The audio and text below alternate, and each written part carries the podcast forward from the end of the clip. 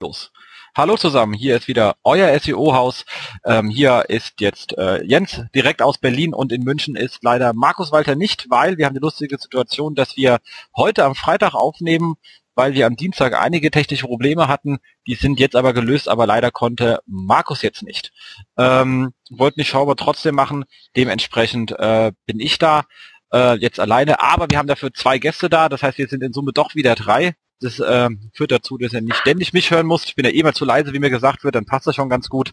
Und ähm, würde sagen, ähm, springen wir auch gleich äh, zu den Gästen. Wir haben da Heiko. Heiko. Ja, hallo Jens und vielen Dank für die Einladung. ja, sehr gerne. Aus welcher Stadt kommst du denn? Ja, ich sitze in derselben Stadt wie du. Berlin. Ich komme aus Berlin, ich lebe in Berlin und arbeite in Berlin. Genau, das hatten wir das letzte Mal schon, wo wir dann abgebrochen hatten, aber für die Gäste mussten wir es halt nochmal sagen. Also klang jetzt auch schon äh, fast wie überrascht.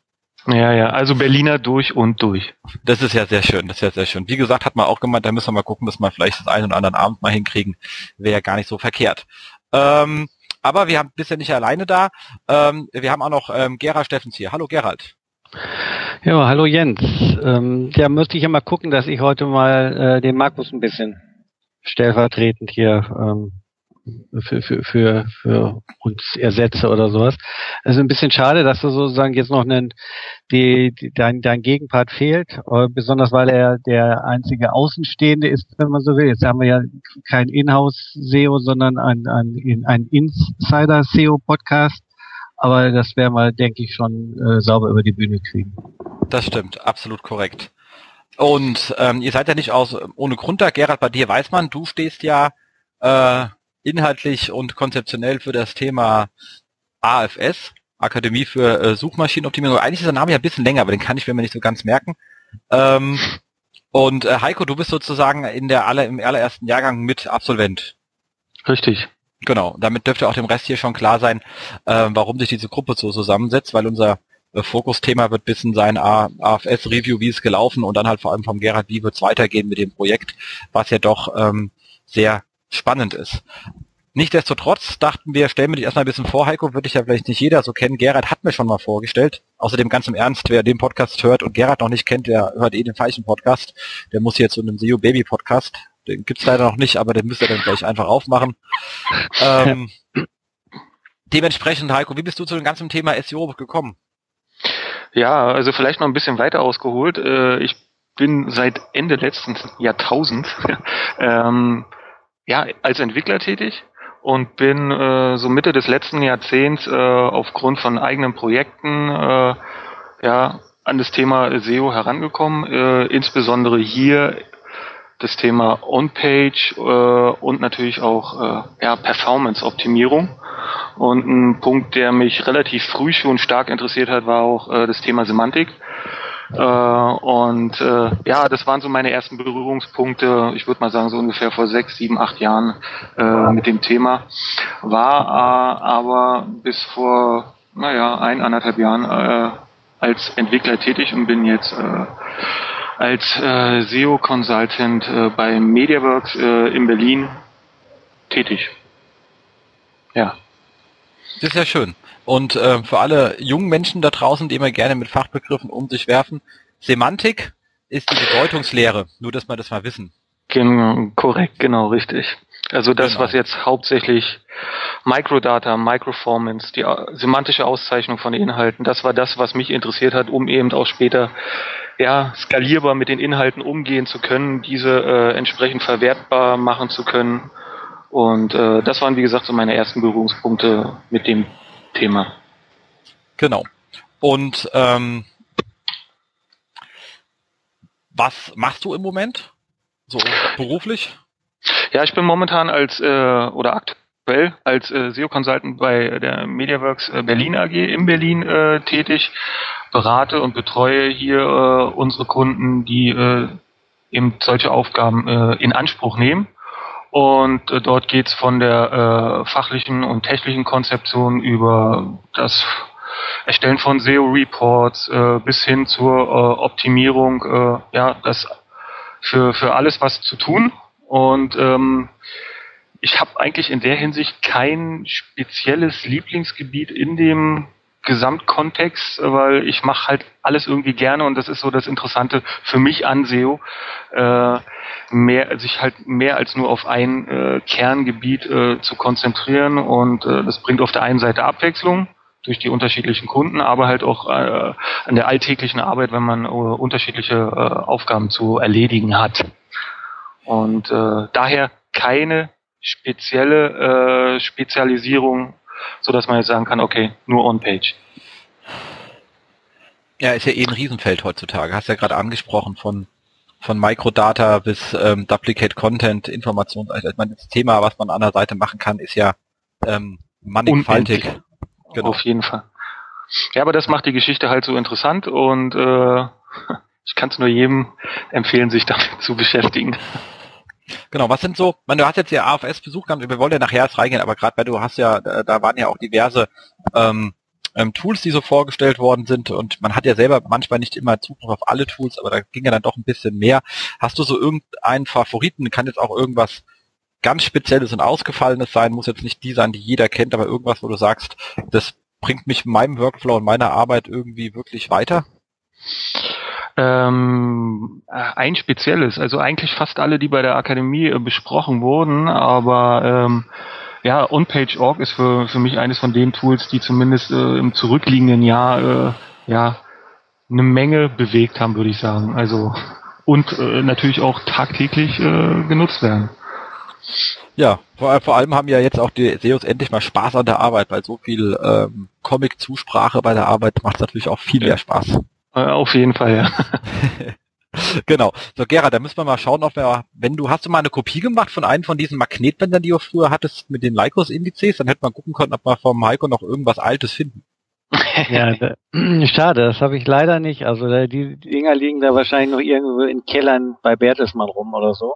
Ähm, hätte, hätte man sich mal wirklich äh, eine Kopie anlegen müssen. Aber das Problem ist ja damals, war das halt so eine riesen Datenmenge, die hätte ich nirgendwo anders hinpacken können. Und so ein Magnetlesegerät selber hatte ich ja nicht. Also das ist schon, schon übel, ne? wenn man überlegt, dass äh, früher sozusagen äh, für 40 Gigabyte sozusagen Aufwand getrieben wurde, was man heute mit so einem USB-Stick rumträgt. Ne? Ja, hatte natürlich aber die, die House Security auch weniger Arbeit. So Leute, die mit so einer Magnetrolle rausfallen fallen auf, ja. genau. Aus nehmen sie damit raus? Och, war eine alte Tonaufnahme, hab ich da hinten im Lager gefunden. Kommt nicht so gut wahrscheinlich im Ausgang, ja. Nee. Hat so sein eigenes Ding. Ähm, genau. Ganz kurz, bevor wir in unser Thema einsteigen, haben wir immer unseren äh, vier Wochen Rückblick, den, wo ihr beiden uns dann auch schön bei begleitet. Uns ist schön, also mich sozusagen. Ähm, ganz kurz nochmal zurück zur letzten Sendung. Da hatten wir eine Seilklinik drin ähm, wir hatten dann auch ungefähr für eine Woche die Präsentation online dazu, die muss man dann leider offline nehmen. Ähm, auf, auf Wunsch der auditierten ähm, äh, Seite, äh, was allerdings auch, äh, finde ich, total okay ist. Also ich meine, ähm, ich freue mich für jeden, der sich auf so einer Seilklinik stellt und wenn dann irgendjemand sagt, okay, wir finden das nicht so gut, wenn das über uns auch im, im, im, im Netz steht, weil ja doch ein paar Insights drin waren, habe ich da auch hundertprozentiges Verständnis. Ähm, wurde auch in den Kommentaren relativ positiv aufgenommen. An der Stelle auch danke an euch Hörer, dass ihr da auch so äh, flexibel seid, ähm, weil ich meine, im Grunde genommen ähm, geht es ja hauptsächlich darum, dass die Leute, die hier sagen, wir wollen mal eine Seilklinik äh, machen mit euch, ähm, auch die nächsten wieder kommen und äh, nicht äh, das wie so ein äh, Bashing ausartet oder so. Also ist uns an der Stelle auch äh, recht und äh, verständlich. Genau. So, jetzt kommen wir äh, zum Wochenrück. Äh, es ist ja diesmal kein vier Wochen Rückblick, sondern acht Wochen Rückblick. Wir senden ja leider ein bisschen unzuverlässiger in letzter Zeit, äh, was großteil daran liegt, dass ich wahnsinnig viel on the road bin und aus den Zügen heraus man keine saubere Verbindung hinkriegt äh, und Hotels auch nicht. Äh, ich glaube, das kann sein, dass es uns auch noch ein halbes Jahr begleiten wird. Äh, Markus auch ein bisschen unterwegs, ähm, aber wir kommen immer wieder. Also keine Angst, wenn wir mal ausfallen, wir kommen immer wieder. Ähm, was habe ich gefunden? Schon ein bisschen älter, aber ein lustiger Post, der ging um das ganze Thema ähm, ähm, XF-Data, also diese ganzen Sachen, die im Fotoapparat sowieso schon gleich in Fotos als Metadaten mit reinknullt und hat sich ein bisschen mit auseinandergesetzt, was man daraus eigentlich alles rauslesen könnte, von ähm, Ortsinformationen bis sonstigen, wenn man Lust hätte, die zu interpretieren. Also nicht, dass man jetzt wüsste, dass irgendeiner tut, aber was alles äh, möglich ist. Ähm, Gera, du bist ja auch so ein großer Fotograf. Ja, ich äh, hatte mich die ganze Zeit eigentlich schon gefragt, inwiefern Google äh, da solche Informationen auswertet, weil die sind ja im Prinzip schon Weltmeister im, im Sammeln von Informationen.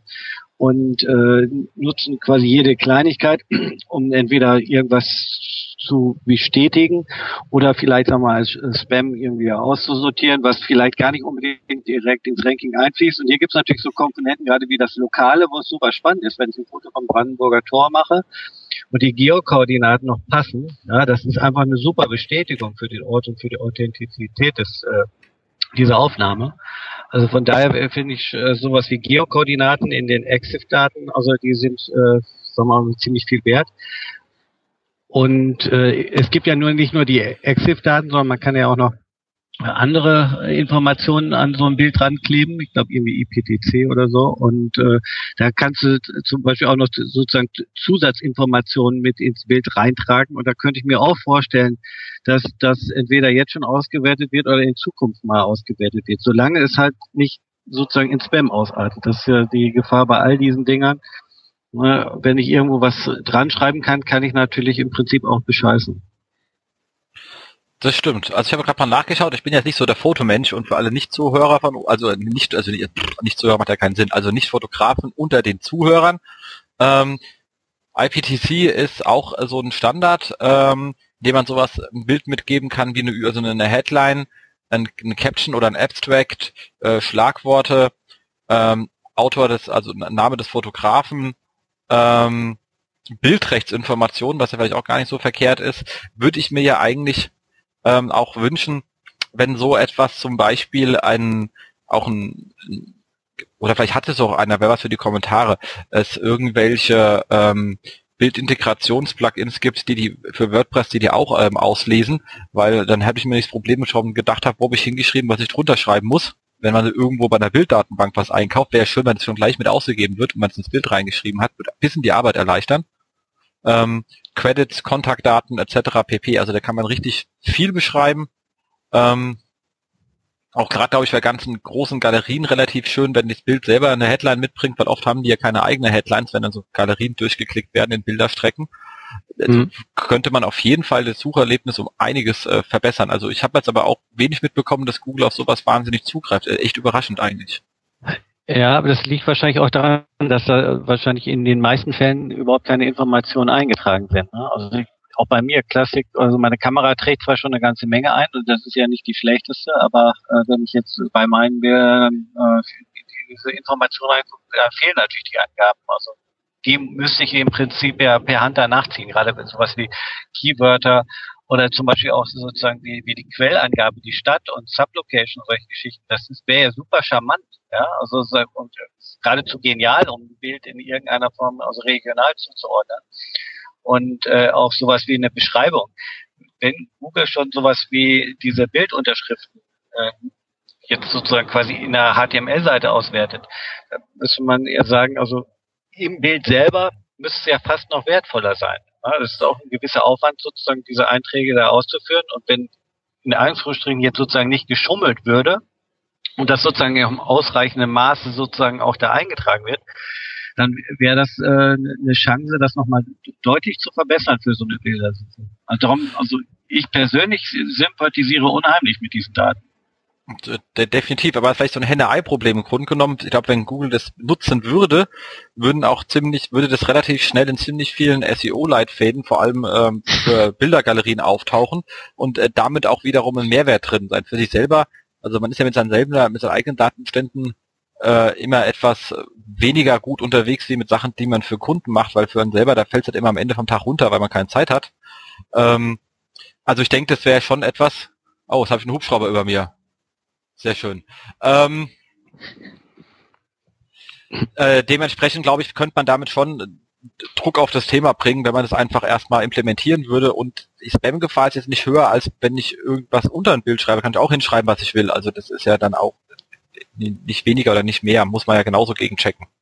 Ja, ja, genau. Und ich sag mal so, wenn da ein Brötchenfoto ist und ich schreibe Brötchen noch rein, ja, also wozu soll ich da jetzt irgendwas anderes reinschreiben? Also von daher ist wäre schon eine gute Zusatzinformation mit nicht so richtig viel Spam-Potenzial. Außer so mal vielleicht bei irgendwelchen Sexbildern oder so, da könnte ich mir vorstellen, dass man da vielleicht anfängt zu schummeln, aber im, im ganz normalen Leben macht das ganz wenig Sinn. Das stimmt. Also ein großes Thema. Vielleicht hört uns mal irgendeiner von Google zu. Schaut euch den Scheiß mal an und macht was Cooles draus, weil ähm, ich glaube, das wird auch ein bisschen mehr Druck auf das ganze Thema bringen. Äh, und Bildersuchen sind ja doch eher noch so ein bisschen Steckenpferd. Also ich meine, Entschuldigung, ähm, das meine ich jetzt nicht, sondern sind ja eher stiefmütterlich. Jetzt habe ich's, oh, mein Kopf. stiefmütterlich irgendwo an der Stelle. Ähm, wenn man sieht, was Google in anderen Bereichen macht, äh, machen sie hier bestensfalls mal so ein Update der Darstellung, aber inhaltlich hat sich da jetzt noch nicht so arg viel getan. Genau. Ähm, kommen wir zum nächsten Thema, beziehungsweise das nächste, was wir gefunden hatten, auch schon dürfte eigentlich fast jeder gesehen haben, aber es ist trotzdem wirklich sehr schön, so eine äh, interaktive Infografik von Google selber ähm, zum Thema How Search Work. Ähm, wirklich schön gemacht, kann man sich einfach mal anschauen ist wirklich ähm, sehr, sehr spannend gemacht, wo es unterteilt haben in Crawling-Prozess, ähm, dann natürlich das ganze Thema ähm, Query-Processing, also was mache ich eigentlich mit einer Suchanfrage, bevor ich die an den Index durchhaue, da wird ja auch noch ein bisschen was an Logik gemacht. Und gerade so etwas wie, ähm, dass man auch so ein Thema natürlich semantisch aufeinanderdröseln muss, und gucken kann, wie kann ich daraus interpretieren, was, welche Arten von Indizes spreche ich das eben an, mache ich eine Rechtschreibprüfung, äh, klatsche ich noch Synonyme hinten dran an die Query, whatever, ähm, und äh, fahre das Ganze dann einfach los. Also wirklich ähm, sehr schön äh, gemacht. Und dafür, dass man in so eine Infografik jetzt ja nicht unendlich viel Informationen reinklemmen kann, muss ich sagen, ist es doch wirklich sehr schön dargestellt. Ja, das finde ich auch. Und äh, es ist sogar in Deutsch und in Englisch, also von daher, sagen wir mal, auch ganz gut zu konsumieren. Und, und im Prinzip alle wesentlichen Komponenten drin. Jeder, der so ein bisschen verstehen möchte, wie Suchmaschinen funktionieren und gerade jetzt sozusagen speziell auch noch Google, der sollte sich das mal durchgucken. Da kann man schon noch eine ganze Menge bei lernen. Vor allem auf dem Tablet anschauen. Dann, dann macht Spaß, ja. Geil, ich habe das Ding ja gerade aufgerufen im Rahmen der Sendung, äh, gerade mal wieder und da steht ja ganz unten, übrigens, während der 500 Sekunden, die sie diese Seite verbracht haben, wurden ungefähr 18 Millionen Suchanfragen ausgeführt. Jetzt sind es schon 19 Millionen, das zählt ja einfach lustig vor sich hin hoch, ist ja auch sehr spannend. Also, äh, lustig gemacht, kann man ja schauen, was da, äh, einfach mal so ein Jahr laufen lassen, mal gucken, was da unten steht. genau. Ja, ähm, schon ja, Entschuldigung. Nee, war schon eigentlich schon ziemlich krass, mit, mit äh, welchen Mengen Google hantiert, ja, mit was für einer Geschwindigkeit da, was für Datenmengen äh, bewegt werden. Also da macht man sich ja keine Vorstellung von. Genau. So, was haben wir dann? Mal wieder die äh, Quality Search Quality Rating Guidelines, die jetzt ähm, entsprechend ja eh schon öfters mal durch die Gegend äh, gewabert sind gibt's jetzt sozusagen ähm, auch über über Google äh, zu beziehen, was ich dabei wirklich sehr lustig fand. Ich meine, ich lese immer so ein bisschen quer, aber und da findet man immer wieder lustige Sachen, was da sehr schön stand, ist drin, wenn dass diese die Raters, die kriegen ja eine Suchanfrage und dann Seiten, die sie dazu bewerten sollten und da die öfters vielleicht mit der Suchanfrage nichts anfangen können, weil sie mit dem Thema nicht vertraut sind, was sie da gerade raten, steht halt auch wirklich explizit drin, dass sie sich erstmal ganz kurz, wenn sie das ihm nicht sagt, im Netz recherchieren sollen, was es eigentlich ist, damit sie danach auch die Seiten bewerten können. Aber mit dem wirklich dringenden Hinweis, nicht einfach das Wort zu suchen und die ersten Treffer in Google zu klicken und darauf zu vertrauen, dass dann das Wort richtig erklärt ist. Fand ich wirklich sehr nett, dass man so selbstkritisch mit sich umgeht, hat so ein bisschen Eigenkomik. ja, das ist gut. Ja. Also, selbst Google traut äh, Google nicht. Also, ist schon okay. ähm, dann haben wir hier nochmal eine sehr schöne Geschichte auf ähm, Search Engine Journal, äh, SEO für WordPress Blogs, Getting the Basic Right. Äh, geht natürlich um Standard Basic Themen, nicht desto trotz äh, sehr schön und einfach erklärt, mit den Standardproblemen, die so auftauchen können. Immer mal wieder auch eine Kleinigkeit dabei, die ich mal selbst wieder übersehen habe. Also ähm, sowas lohnt sich einfach immer mal wieder kurz quer zu lesen. Ähm, kommt in die Show Notes rein ähm, und äh, kann man was mit, mit, mit, mit anfangen. Heiko, machst du viel mit WordPress? Ähm, auch, ja. Also das Praxisprojekt der AFS zum Beispiel, auch auf WordPress aufgesetzt. Ja, und auch auf der Kundenseite? Ab und zu mal? Ähm, eher weniger, sind alles äh, eigene Entwicklungen von uns. Ah, okay. Also selbstentwickeltes CMS oder, oder das Typo heißt, jemand, der zu euch kommt, der hat noch gar keine Website? Weil sonst kann er ja nicht sagen, ah, ich habe eine Webseite von Ihnen, das bräuchte ich mal SEO oder was? Doch, doch, doch. doch. Also äh, die haben, äh, die haben schon äh, und äh, wollen entweder neu oder optimiert Aber dass jemand kommt, der noch gar nichts hat, also ist mir eigentlich fast nicht bekannt. ah, okay, verstehe, verstehe. Ähm, genau. Aber so Basics sind schon so Sachen, wo man sagen kann, da kann man äh, auch trotzdem immer viel finden auf Kundenseiten, was davon noch weit weg ist. Auf, auf, auf jeden Fall, man ist äh, doch überrascht, ja. Auf jeden Fall, WordPress ist ja schon ein charmantes Content-Management-System, was nichts kostet und was sozusagen wirklich in fünf Minuten jemand beigebracht werden kann. Ja. Also für jeden, der nur eine kleine Webpräsenz braucht, ne, der äh, es wirklich mit WordPress machen. Wenn da einer mit Typo 3 angelaufen kommt, da brauche ich eine Woche, um mich da überhaupt einzuarbeiten. Also wenn ich es von der technischen Seite betrachte. Und dann bin ich schnell gewesen. Und äh, also das ist schon super charmant. Und äh, sagen wir hier solche Hinweise, ne, also auch sehr praktisch in diesem äh, Beispiel, wie ich da so ein bisschen im Quellcode da noch ein bisschen dran rumschrauben kann und so. Also solche Sachen äh, so, sollte man sich dann einfach mal zu Gemüte führen und dann kann man nach und nach so ein bisschen dann seinen Weblog aufpäppeln. Ja, das stimmt. Ähm, exakt. Dann haben wir, habe ich beziehungsweise eine sehr schöne Sache gefunden, die mir sehr gut gefallen hat, ähm, auf ähm, Practical E-Commerce. Äh, ein Artikel, der darum geht, wie ähm, SEO, welchen Einfluss SEO eigentlich auf die ähm, Navigationsstruktur oder hier eben die Katalogstruktur eines ähm, Webshops hat. Und äh, ist wirklich sehr wichtig, weil ich habe immer das große Plädoyer, dass man spätestens bei der Definition der Navigation den SEO mit an den Tisch holen sollte, weil sonst passieren äh, lustige Sachen.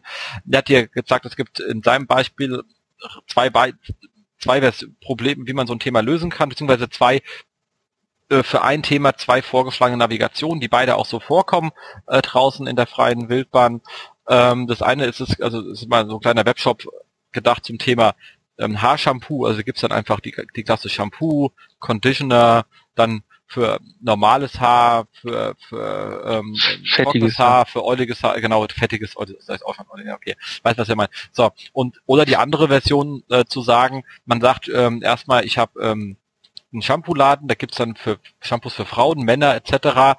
Aber das Problem ist, in dem Moment habe ich keine Sammelseite mehr für Shampoo, oder Shampoo für fettiges Haar, weil ich habe da nur noch Frauen-Shampoo für fettiges Haar und Männer-Shampoo für fettiges Haar, wenn die Eingangsklassen Frauen und Männer sind. Bei den anderen wiederum habe ich keine Landingpage für Herren-Shampoos und Damen-Shampoos. Dann ist die Frage natürlich, wie wird eigentlich der ganze Kram gesucht und hat er aufgezeigt äh, in einer kurzen Keyword-Recherche, dass die Aufteilung nach Männern und Frauen wesentlich schwächer ist als die Gesch äh, Geschichte einfach Shampoo für fettiges Haar und Shampoo für trockenes Haar.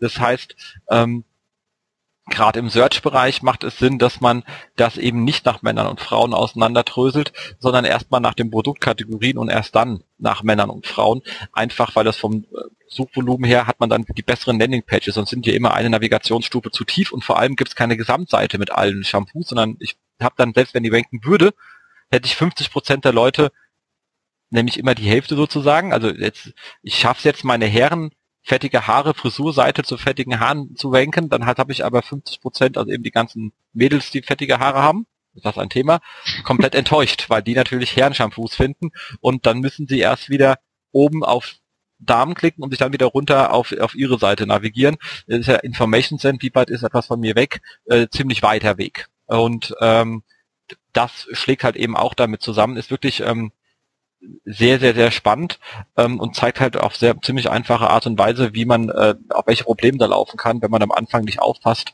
und das ganze Thema falsch rum sortiert sozusagen.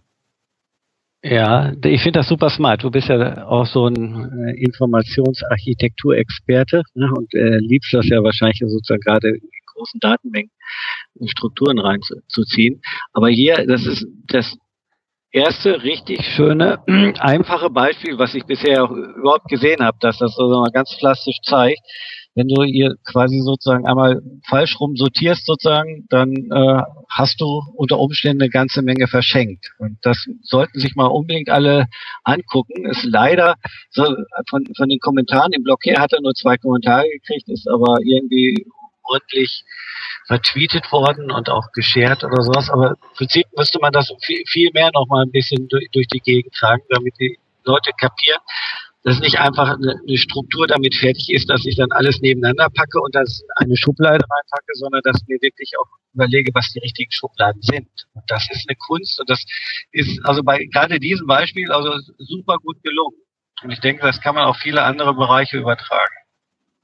Das stimmt. Vor allem der größte Gag hat man dann natürlich immer wieder, das sieht man ja auch draußen relativ häufig, gerade bei diesen ähm, Männer, Frauen, Kinder, dass dann die Kategorien einfach haben, äh, einfach äh, Kinder heißen. Dann kommt noch der ja. SEO dazu und hat gesagt, oh, lass uns doch bei unseren Kategoriennamen noch online kaufen hinten dran schreiben immer, da steht dann halt der Titel dann Kinder online kaufen. ähm, passiert ja auch recht häufig. Ähm, Oder kriegst du eine Hausdurchsuchung nachher noch. Ja, wenn man Pech hat schon, ja. ja. Das, äh, also wie gesagt, solche Probleme passieren dann halt relativ schnell. Aber es ist wirklich super spannend und ich habe es auch, also ich habe ja erklärt es ja sehr oft das Thema, aber so trivial einfach mit so einem coolen Beispiel habe ich es auch noch nicht hingekriegt. Deswegen hat mich das auch wirklich mhm. gut ähm, gefreut. Wenn man ja so tief drin ist, fängt man ja immer an, die kompliziertesten irgendwas sich auszudenken, um so ein Thema zu erklären. Ähm, ja. Da ist, äh, man fehlt einem manchmal so das Auge für das Einfache. Also das ist echt äh, sehr schön. Dringende Leseempfehlung.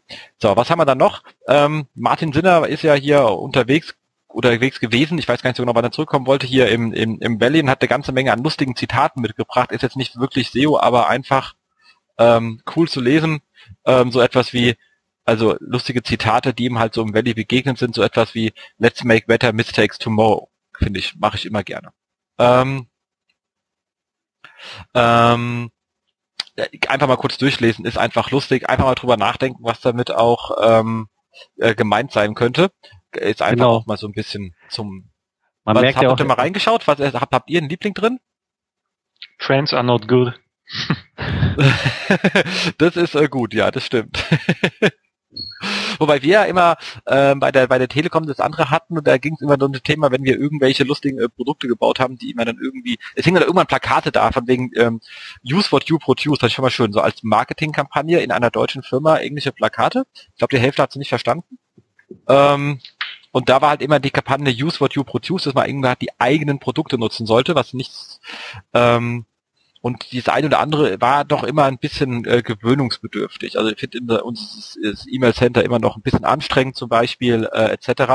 Und da war immer intern die, die Rückmeldung, wenn man das äh, so ein bisschen kritisiert hat nach dem Motto, naja, wir sind ja auch alles Early Adapter, wir sind ja nicht selber die Zielgruppe. Wir sind ja unsere Kunden. Und dann sage ich, ah, okay, verstehe. Also wir wollen es nicht benutzen, weil es uns nicht gefällt, aber wir bauen es ja auch für andere. Bin ich mir nicht sicher, ob die Argumentation aufgeht nicht zwingend. Das Schöne ist ja auch, das ist ja jetzt äh, sozusagen amerikanisch angehaucht und die sind da ja mental ein bisschen anders drauf. Hier in Deutschland müsste es ja den Spruch dann von Marco Young nehmen, ne? nicht labern, machen, ne? so in der Art. Uns fehlt hier quasi noch das deutsche Gegenstück zu. Ja? ja. Vielleicht schreibt das mal demnächst einer bei Zero United oder so. Genau, wobei ich finde auch wirklich schön, ähm, I did more mistakes than you did. Also sagt, sowas wird man ja in Deutschland nie sagen, sondern sagen, ich habe mehr Fehler gemacht wie du und da wahrscheinlich auch noch stolz drauf ist. Ja. Äh, zu Recht, nach dem, weil darum geht's ja, dass wir hier alles explorieren. Ähm, aber das ist jetzt etwas, was der deutschen Mentalität wahrscheinlich an Stammtischen jetzt nicht so häufig kommt als Auswurf. Eher weniger, ja. ja. Man, hier ist man sehr zurückhaltend mit Fehlern, ja. Genau. Wir machen, wir, wir haben noch keinen Fehler gemacht, wir planen noch. Ah. Genau. Genau. So, dann eine schöne äh, schöne Infografik, die äh, Björn Tantau hier ähm, äh, gepostet hat zu dem Thema The New Face of SEO. Das ist lustig an der Sache, ich habe das Ding durchgelesen und habe das Old gelesen und das New und dachte, also dann war ich wahrscheinlich schon immer New, weil das was Old, also ich habe mich von vornherein und zwar schon bestimmt seit sieben Jahren auf der New-Seite gesehen. Ähm, fand ich ein bisschen lustig, äh, was da auf dieser anderen Seite drin stand. Ähm, sowas wie Stuff, Title, Text with Keywords fand ich schon immer bescheuert, weil dann habe ich ja keine Ausrichtung der Seite mehr. Also macht hat hat auch früher nicht so wahnsinnig viel Sinn gemacht, man hat es bloß nicht verstanden. Aber ähm, vielleicht suchte derjenige, der die Infografik gebaut hat, auch einen Grund, äh, eine Infografik den, zu bauen. Die, genau, den, den, den Guten auch was Schlechtes ja. entgegenzustellen, ja. Naja, das stimmt, so wirkt's auch ein bisschen. Aber ähm, ist trotzdem schön gemacht, kann man einfach mal ähm, ähm, äh, durchgehen und schön von Björn, dass er es gefunden hat, ist ja nicht seine Aussage. Ähm, er hat ja einfach nur äh, sich äh, an der Stelle zu eigen gemacht, äh, sozusagen. Ähm, aber wirklich ähm, schön, vor allem wenn man feststellt, huch, ich war schon immer neu, wie toll und das in meinem Alter. Genau. Und das jetzt zu einer Zeit, wo Content Marketing ganz groß geschrieben wird. Ach, Gerald. Das ist ja jetzt auch sozusagen die Sau, die jetzt wieder durchs Dorf getrieben wird. Und immer im Prinzip äh, spiegelt ja die Infografik das so ein bisschen wieder.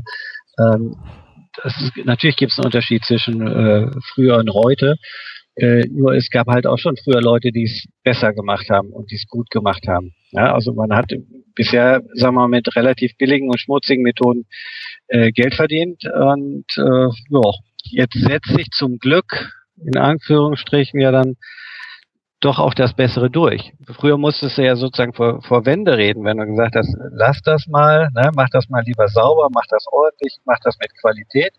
Weil dann wurde ja immer, sagen wir mal, die, Konkurrenz vor die Nase gehalten, aber die machen das doch auch so. Die, ne, und die verdienen leider dann im Moment auch noch richtig Geld damit. Also das ist jetzt gerade durch Panda und Pinguin hat äh, Google geschafft, das den SEOs so ein bisschen abzugewöhnen, dieses Schindluderige. Ja, okay, aber das war, weil man schon immer gesagt hat, und ich meine, wie, man muss ja immer unterscheiden, wenn ich meine Affiliate-Projekte mache und habe keinen, hab keinen Kunden, den ich betreue, kann ich eh ein paar Sachen anders machen. Also das, das, das ähm, bevor ich wieder böse Kommentare bekomme, das ist ein anderes Spiel. Ganz, ganz, ganz klar. Aber ähm, das Hauptthema war natürlich einfach, ähm, ich schwenk halt und damit ist der Job auch getan, was ähm, bei vielen früheren Affiliate Cases ja auch ausgereicht hat. Wenn der Traffic eh umsonst ist und ich kann den irgendjemanden weiterverkaufen, habe ich immer einen Arbitrage-Erfolg.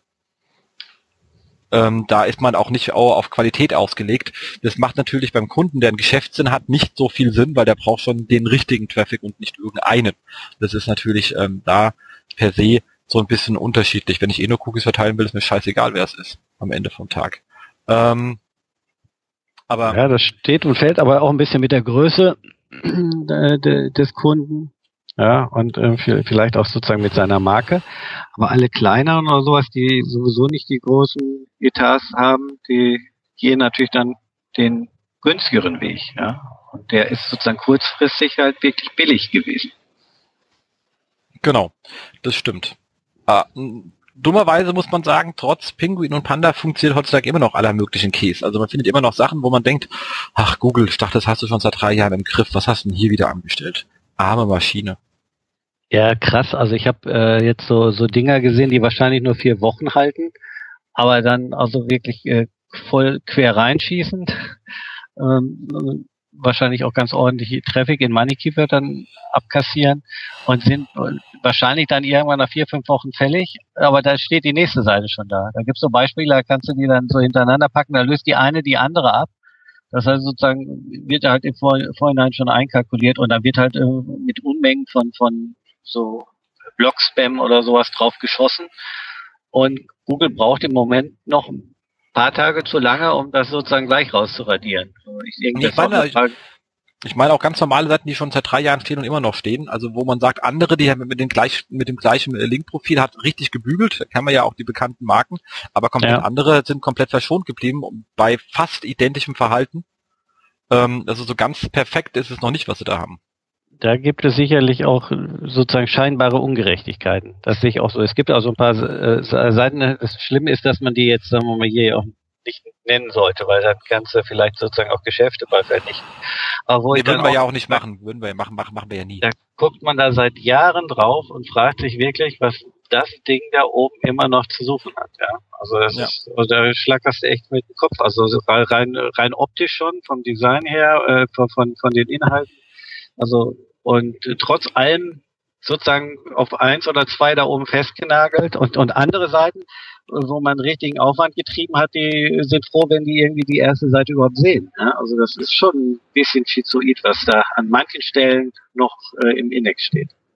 Das ist richtig. Aber ich sehe es ja an meinen äh, äh, privaten Sachen, die wir manchmal so ein bisschen rum experimentieren rumtesten. Da haben wir auch noch so ein paar lustige Keyword-Domains, auf denen man echt gesagt hat, komm, wir schießen wir mal ab und wir kriegen sie einfach nicht weg obwohl wir uns viel Mühe geben, all das zu machen, was du sagst, was man nicht machen soll. Und es bleibt einfach da.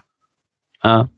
Auch äh, der, der wundert mich schon so, okay, wie, wie oft soll ich dir noch sagen, Google, dass du es bitte rausnimmst? Also so ganz äh, im Griff haben sie es halt äh, noch nicht. Aber sie sind auf jeden Fall ein großes Stück besser geworden. Das ist absolut richtig.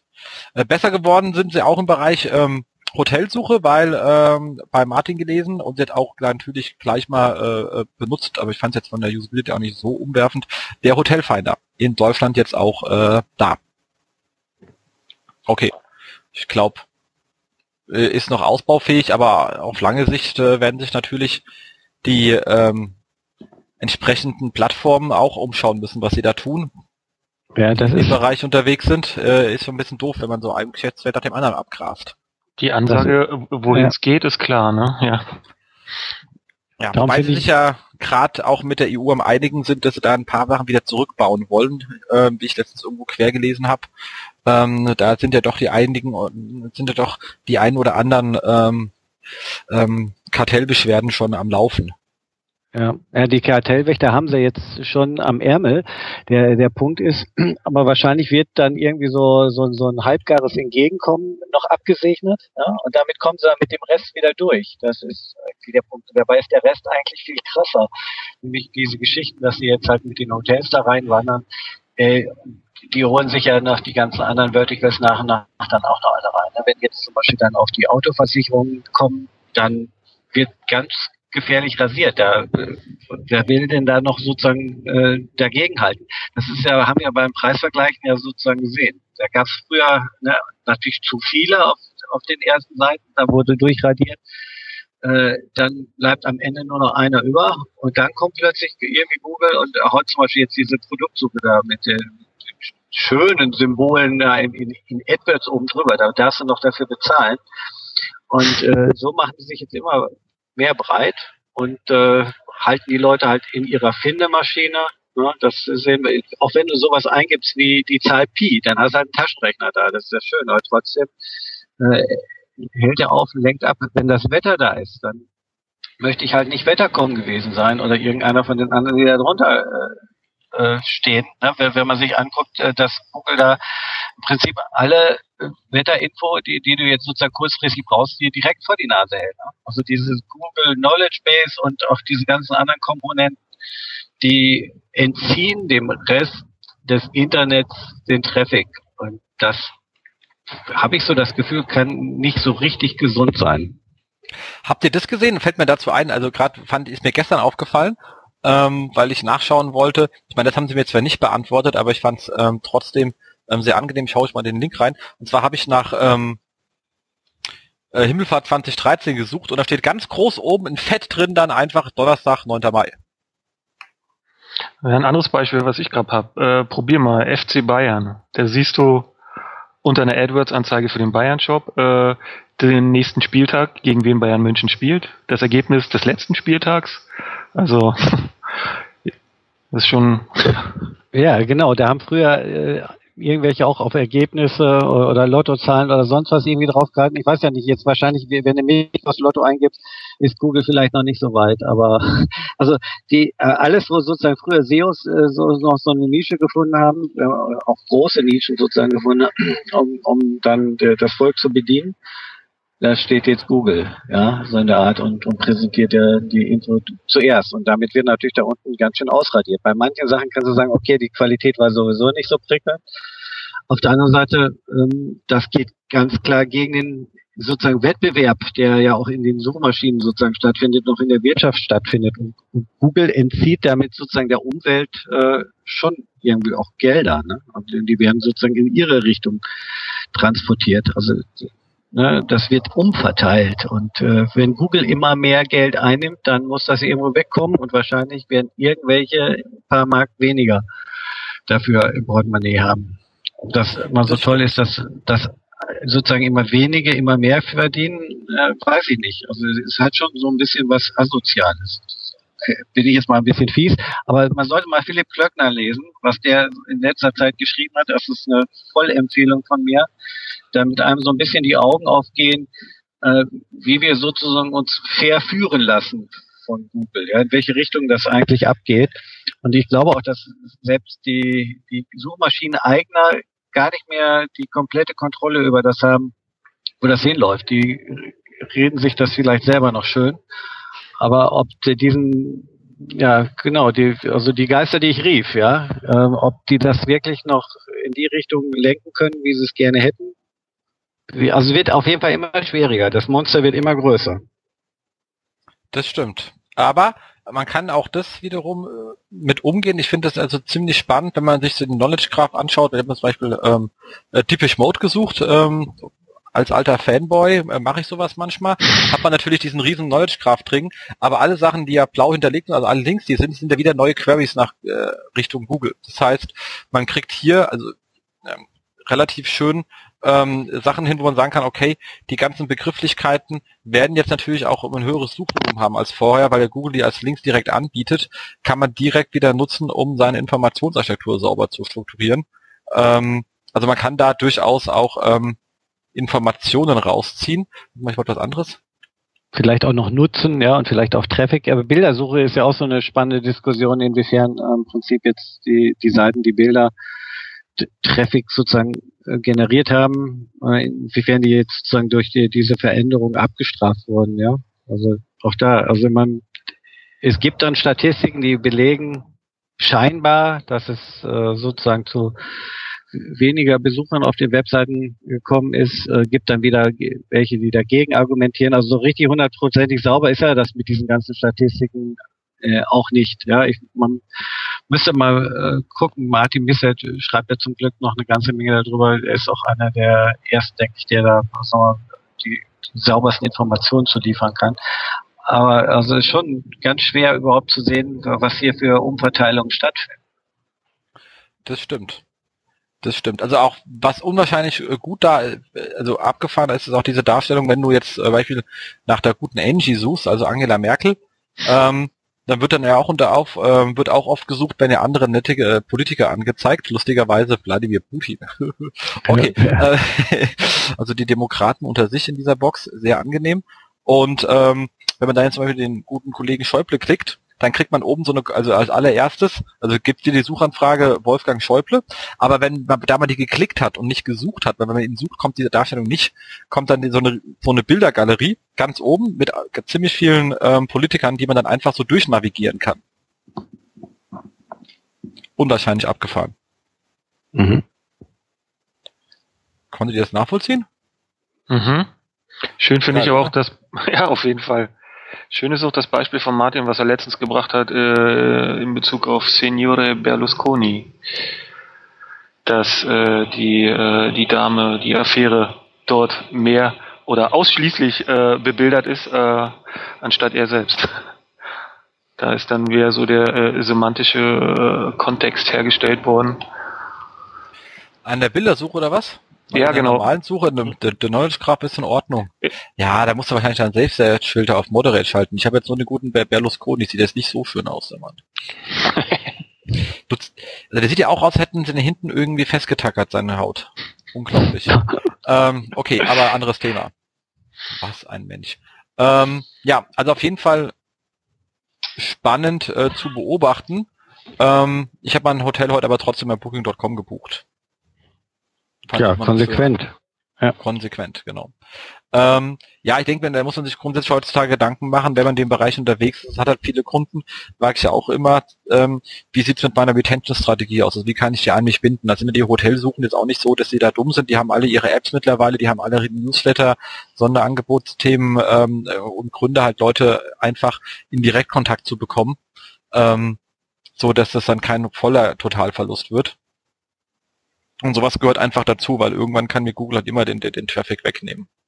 Mhm. Genau.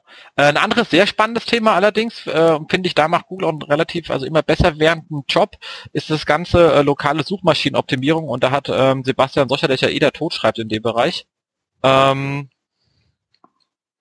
ist ähm, hat einen super langen Guide geschrieben zum Thema lokale Suchmaschinenoptimierung, wo er dann noch ziemlich viele von seinen älteren Artikeln alle sauber durchverlinkt hat. Also das Ding ist A, sehr lang zu lesen, wenn man noch die ganzen Referenzdokumente, die es näher beschreiben liest, dann ist es schon eher von fast sowas wie ein digitales Buch, was er da hat und äh, nicht mehr ein Artikel.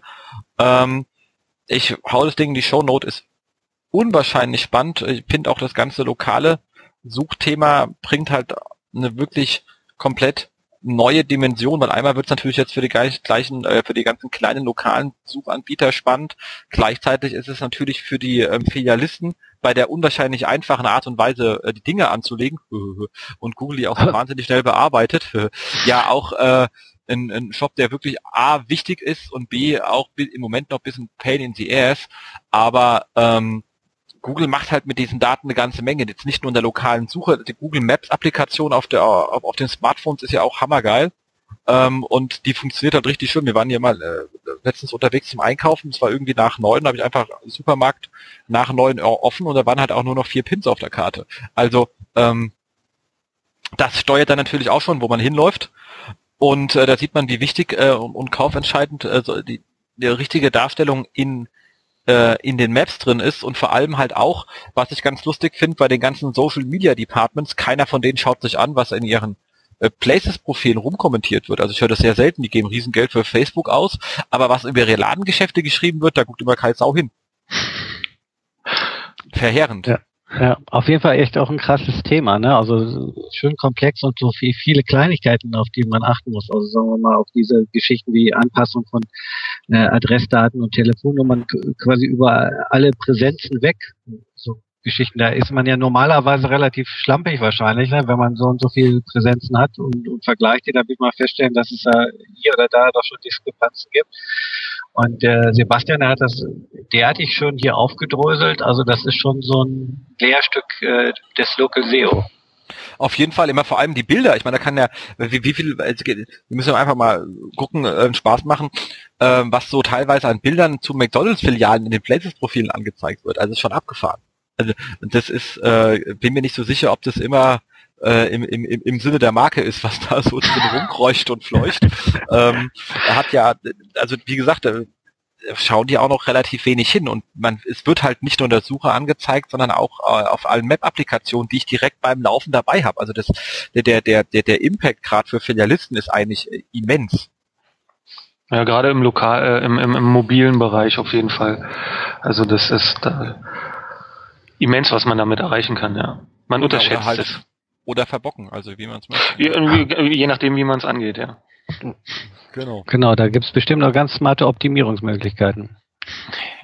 Um die, ja, zum Beispiel die Location attraktiver zu machen. Wer weiß, was da noch für kreative Ideen kommen. Das stimmt, das stimmt. Ähm, danach eine schöne äh, Serie gestartet, SEO für nicht äh, für nicht SEOs ähm, bei ähm, ähm, SEO Book vom Erik Kubitz der jetzt hier auch ähm, seinen eigenen Podcast hier hat, den ich auch sehr gerne höre und auch Karl jedem nur empfehlen kann. Ähm, ähm, und der hat mal ein bisschen angefangen, was so eigentlich beim ähm, äh, Texten wichtig ist, und zwar ein bisschen auch aus Redaktionssicht. Sehr schön geschrieben, kann man einfach mal lesen. Ich bin dann schon auf die ähm, Fortsetzung gespannt. Ähm, und er schließt auch nett mit, es gibt viel zu tun, schreiben Sie es, äh, schreiben Sie los. Also auch bisschen als Aufruf von euch da draußen, einfach mal wieder zu Tasten schreiben und ein bisschen was schreiben und vorher die netten Artikel lesen. Jetzt müsst ihr was sagen. Auf jeden Fall, kann ich nur empfehlen. also er hatte, er hat in der Serie auch die Woche äh, noch einen weiteren Artikel gebracht, SEO für Manager und Geschäftsführer. Unterschreibe ich. Perfekt. Super geschrieben. Genau. Also er schreibt sowieso in letzter Zeit also richtig schön und auch aufwendig. Also ja, der, der macht sich immer mehr. Ja, der, der, der, war, der war schon immer gemacht, der war bloß früher ruhig. Ja, ja, eben. Aber der kommt jetzt sozusagen auch noch aus sich raus. Das stimmt, das stimmt. Und redet auch noch länger als wir in unserem Podcast, habe ich drüber. Da sind wir so zweieinhalb Stunden, dann muss ich dann sagen, Mast, du musst ja immer mal nachlegen, ist ja ganz übel. Nee, kriegen wir wahrscheinlich Gut, so oft nicht mehr hin. Wir müssen dann auch alles hier ein bisschen in Länge ziehen. Oder wir reden langsamer. Ähm, so, das was haben wir als nächstes? Hat eigentlich nichts mit SEO zu tun, fand ich aber trotzdem super äh, ähm, spannend. Und zwar auf ähm, socialbench.de gab es eine schöne Auseinandersetzung mit dem Amazon nach dem Shitstorm, also ähm, nach diesem lustigen ähm, ARD-Bericht vom 13. Februar mit diesen armen, ausgebeuteten Lagerarbeitern und dem äh, rechts angehauchten Wachpersonal, wenn ich mich da so irgendwie richtig erinnere. Ich kriege sich da so ganz zusammen, schon wieder so ja, ja, Februar, ja, aber irgendwas in der Art und Weise. Ähm, und hat einfach mal gezeigt, wie sich das Ganze ähm, entwickelt hat und hat gesagt, der Schaden war eigentlich eher ähm, ähm, überschaubar. Ähm, Gerade vor allem, weil Amazon relativ ähm, ruhig geblieben ist. Also die Pressemeldungen selbst waren die meist diskutierten Artikel wohl auf, äh, die es äh, über Amazon jeweils gab, auf ähm, Facebook. Ähm, und am Ende ging im Verhältnis die Anzahl der Fans äh, die sich wirklich abgesprungen sind, war mehr als überschaubar. Das heißt, der, der, der, der, der mittel- oder langfristige Schaden ist entsprechend auch aus der Presse raus, ist dann wohl auch bei Social Media einfach raus, weil die Leute sich zwar aufregen, aber dann ganz selten ihr, ihr, ähm, ihr, wie nennt man, ihr, ihr, ihr Fan-Dasein äh, aufgeben in äh, Facebook. Also fand ich an der Seite sehr spaßig, kann man einfach mal reinlesen, um vielleicht die ein oder andere ähm, Aufregungswelle ähm, besser einzusortieren, vor allem bisschen vielleicht mal drüber nachzudenken, dass so Facebook-Aktionen, wir sind mal gegen, gegen irgendwas, genau dann ihre Wirkung verlieren, wenn die wenn diese Aktion ändert und wenn man da irgendwas erreichen will, halt doch wie immer dauerhafte Kampagnen fahren muss. Ansonsten ähm, ist die Wirkung halt wirklich ähm, sehr punktuell und äh, in ihrer Dauerhaftigkeit extrem äh, bescheiden. Ja, wobei das ist ja immer ein bisschen schwer sozusagen abzuschätzen, wie das sozusagen in die Offline-Welt rausgetragen wird und auch sowas wie ein Fan oder ein Freund bei Facebook. Ähm, ich war vielleicht wirklich früher ein richtig echter Fan von Amazon und äh, soll man mich da sozusagen von zu ab verabschieden, dafür reicht es vielleicht nicht. Also die haben dann Sympathieverluste sozusagen jetzt äh, einzustecken, aber für die meisten ist es nicht so krass, dass sie sagen, da bestelle ich jetzt auch nichts mehr oder sowas. Ja, ja ich meine, Amazon, Amazon ist noch nicht Nestle, also.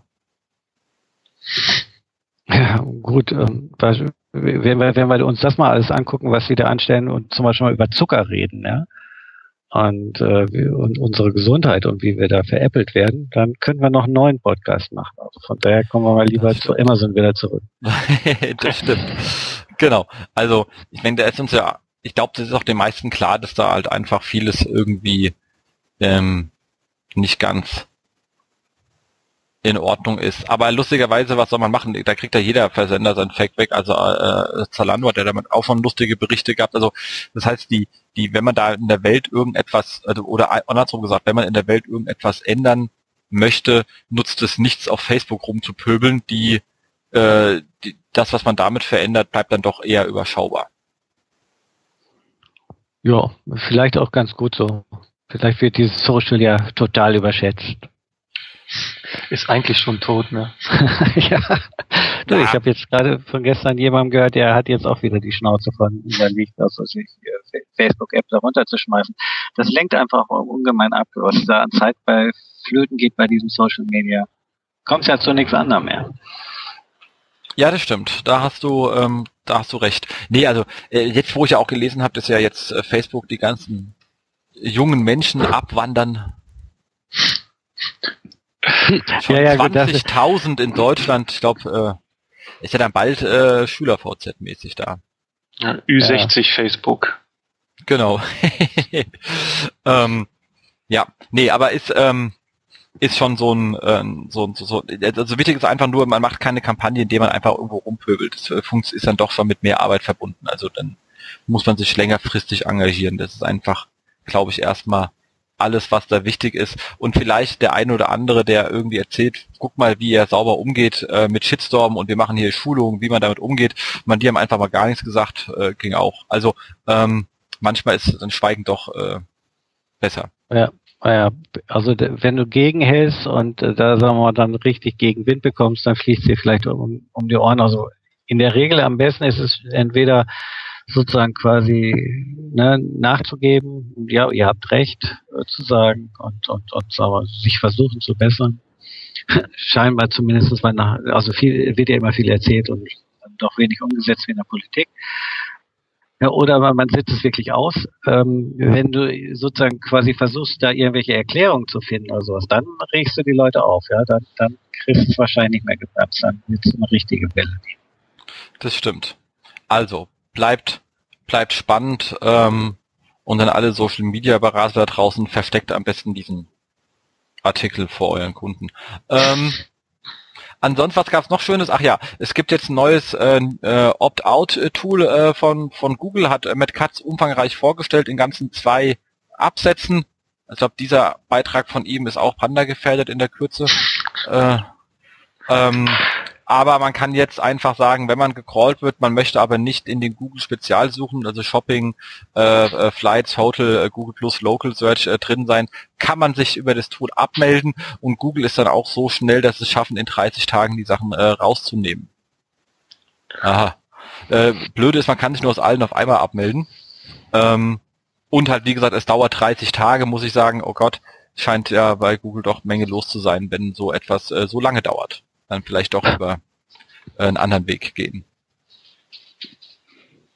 Genau. Aber jo, wie gesagt, ich glaube, wer es braucht, ne? Wer es braucht, genau. Ähm, dann ähm, war ich so nett und habe auf Slideshare nachgedacht, auch wieder immer ein Hort lustiger Informationen und habe hier vom ähm, Bastian Grimm, schöne Grüße an der Stelle auch ähm, an äh, Bastian, eine sehr schöne Präsentation gefunden zu 40 WordPress-Tipps für Security, Engagement, SEO und Performance. Ähm, 80 Seiten lang, schön geschrieben, sind äh, wirklich äh, wichtige Sachen drin, ähm, die man da mal so äh, beachten kann, damit man nicht gleich ähm, übernommen wird von Menschen, die man, die nicht wollen, dass sie einen übernehmen. Und ähm, rät hier auch dringend vor Free Templates ab, etwas, was ich auch immer sage, Kinder, lasst die Finger von dem Kram, das ist meistens nicht sinnvoll. Ähm, und äh, wer irgendwie einen guten Blog hat, der kann auch mal äh, 20 Euro für ein sinnvolles Template ausgeben oder es selber machen, so denn er dazu in der Lage ist. Ähm, aber wirklich eine sehr schöne Präsentation. Wir hängen sie einfach in die Shownotes rein. Lohnt sich mal durchzuschauen. Genau. Denn immer wichtig, auf solche Sachen zu achten, haben wir jetzt ja gerade auch gesehen, ist ja eben so eine Welle am Laufen auch gegen Blocks, ne? So, ja, mit relativ gut Force, stumpfer Attacke aber auch schon die, sozusagen die einfachsten, simpelsten Maßnahmen, dass man, sagen wir mal, den, den Administrator nicht mehr Admin nimmt und, und solche Geschichten, äh, ja, helfen schon eine ganze Menge. Dann ist man nämlich nicht bei den ersten Opfern. Und äh, also es ist nicht so einfach, einen Server und auch eine Website richtig zuzumachen. Auf jeden Fall, man sollte sich mal sowas durchlesen und zumindest einen Teil davon auch versuchen umzusetzen. Genau. Auf jeden Fall. Ähm, was haben wir da noch? Ach so, ja, einen super schönen äh, Post von äh, kenntnisstand.net. Kannte ich vorher gar nicht. Ähm, an der Stelle erstmal ähm, willkommen in unserer Verlinkungsliste. Ähm, der ein schönes Beispiel geschrieben hat, wie er seine Webseite in 350 Entwicklerstunden oder waren es 3,5 ähm, auf einen Sichtbarkeitsindex von 2,53 gebracht hat und ähm, dann allerdings sagt, er hatte so wirklich laut Google Webmaster Tools gar keine Backlinks. Die Rankings waren auch extrem überschaubar und auch die Suchvolumina der Begriffe sind aktuell eher gering. Ähm, und zeigt dann auch der absolute äh, Besucheranstieg, der mit diesen 2,53 herkam. Er kam auf ganze äh, sieben Besucher am Tag. Die hat er auch dann auch alle per Vornamen begrüßt. Das ging noch. Und ähm, ja, also an der Stelle ein, ein Plädoyer, ähm, Indizes nicht ähm, immer ähm, zu vertrauen. Es gab da einen sehr schönen Kommentar nochmal von äh, Julian äh, Zicki zu dem ganzen Thema, ähm, der das auch nochmal aufgegriffen hat. Und ähm, ich hatte das auf der Content Marketing Konferenz nochmal nett, weil da kam dann auch einer ähm, rein, hat gemeint, sehr schön, was Sie da vorne erzählt haben, also nicht zu mir, sondern zu einer Vorreferentin, die über Content Marketing, war ja auch die Content Marketing Konferenz, erzählt hat, ähm, die, wie sie einfach Kundenzeitschriften auch online verlängern auf Kundenseiten und erzählt hat, ist ja schön, dass sie da so viel Content machen, aber für SEO hat er nichts gebracht, der Sichtbarkeit-Index ging ja gar nicht hoch. Da ich mich dann auch bemüßigt gefühlt, ihnen mein Mikrofon in die Hand zu nehmen und zu sagen, naja, du Pappnase, und das ist ja auch kein KPI für eine Webseite. Ich weiß ja nicht, wer du jetzt bist. Ähm,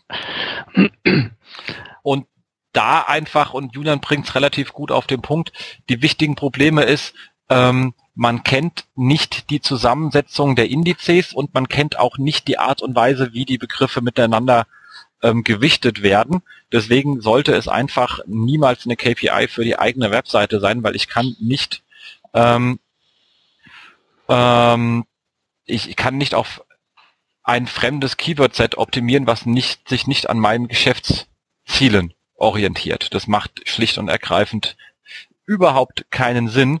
Ähm, so ein Sichtbarkeitsindex ist ein toller Erstindikator, wenn man Drittseiten, zu denen man leider keine anderen Daten hat, analysieren möchte und gucken möchte, was haben die getan und was hat's gebracht.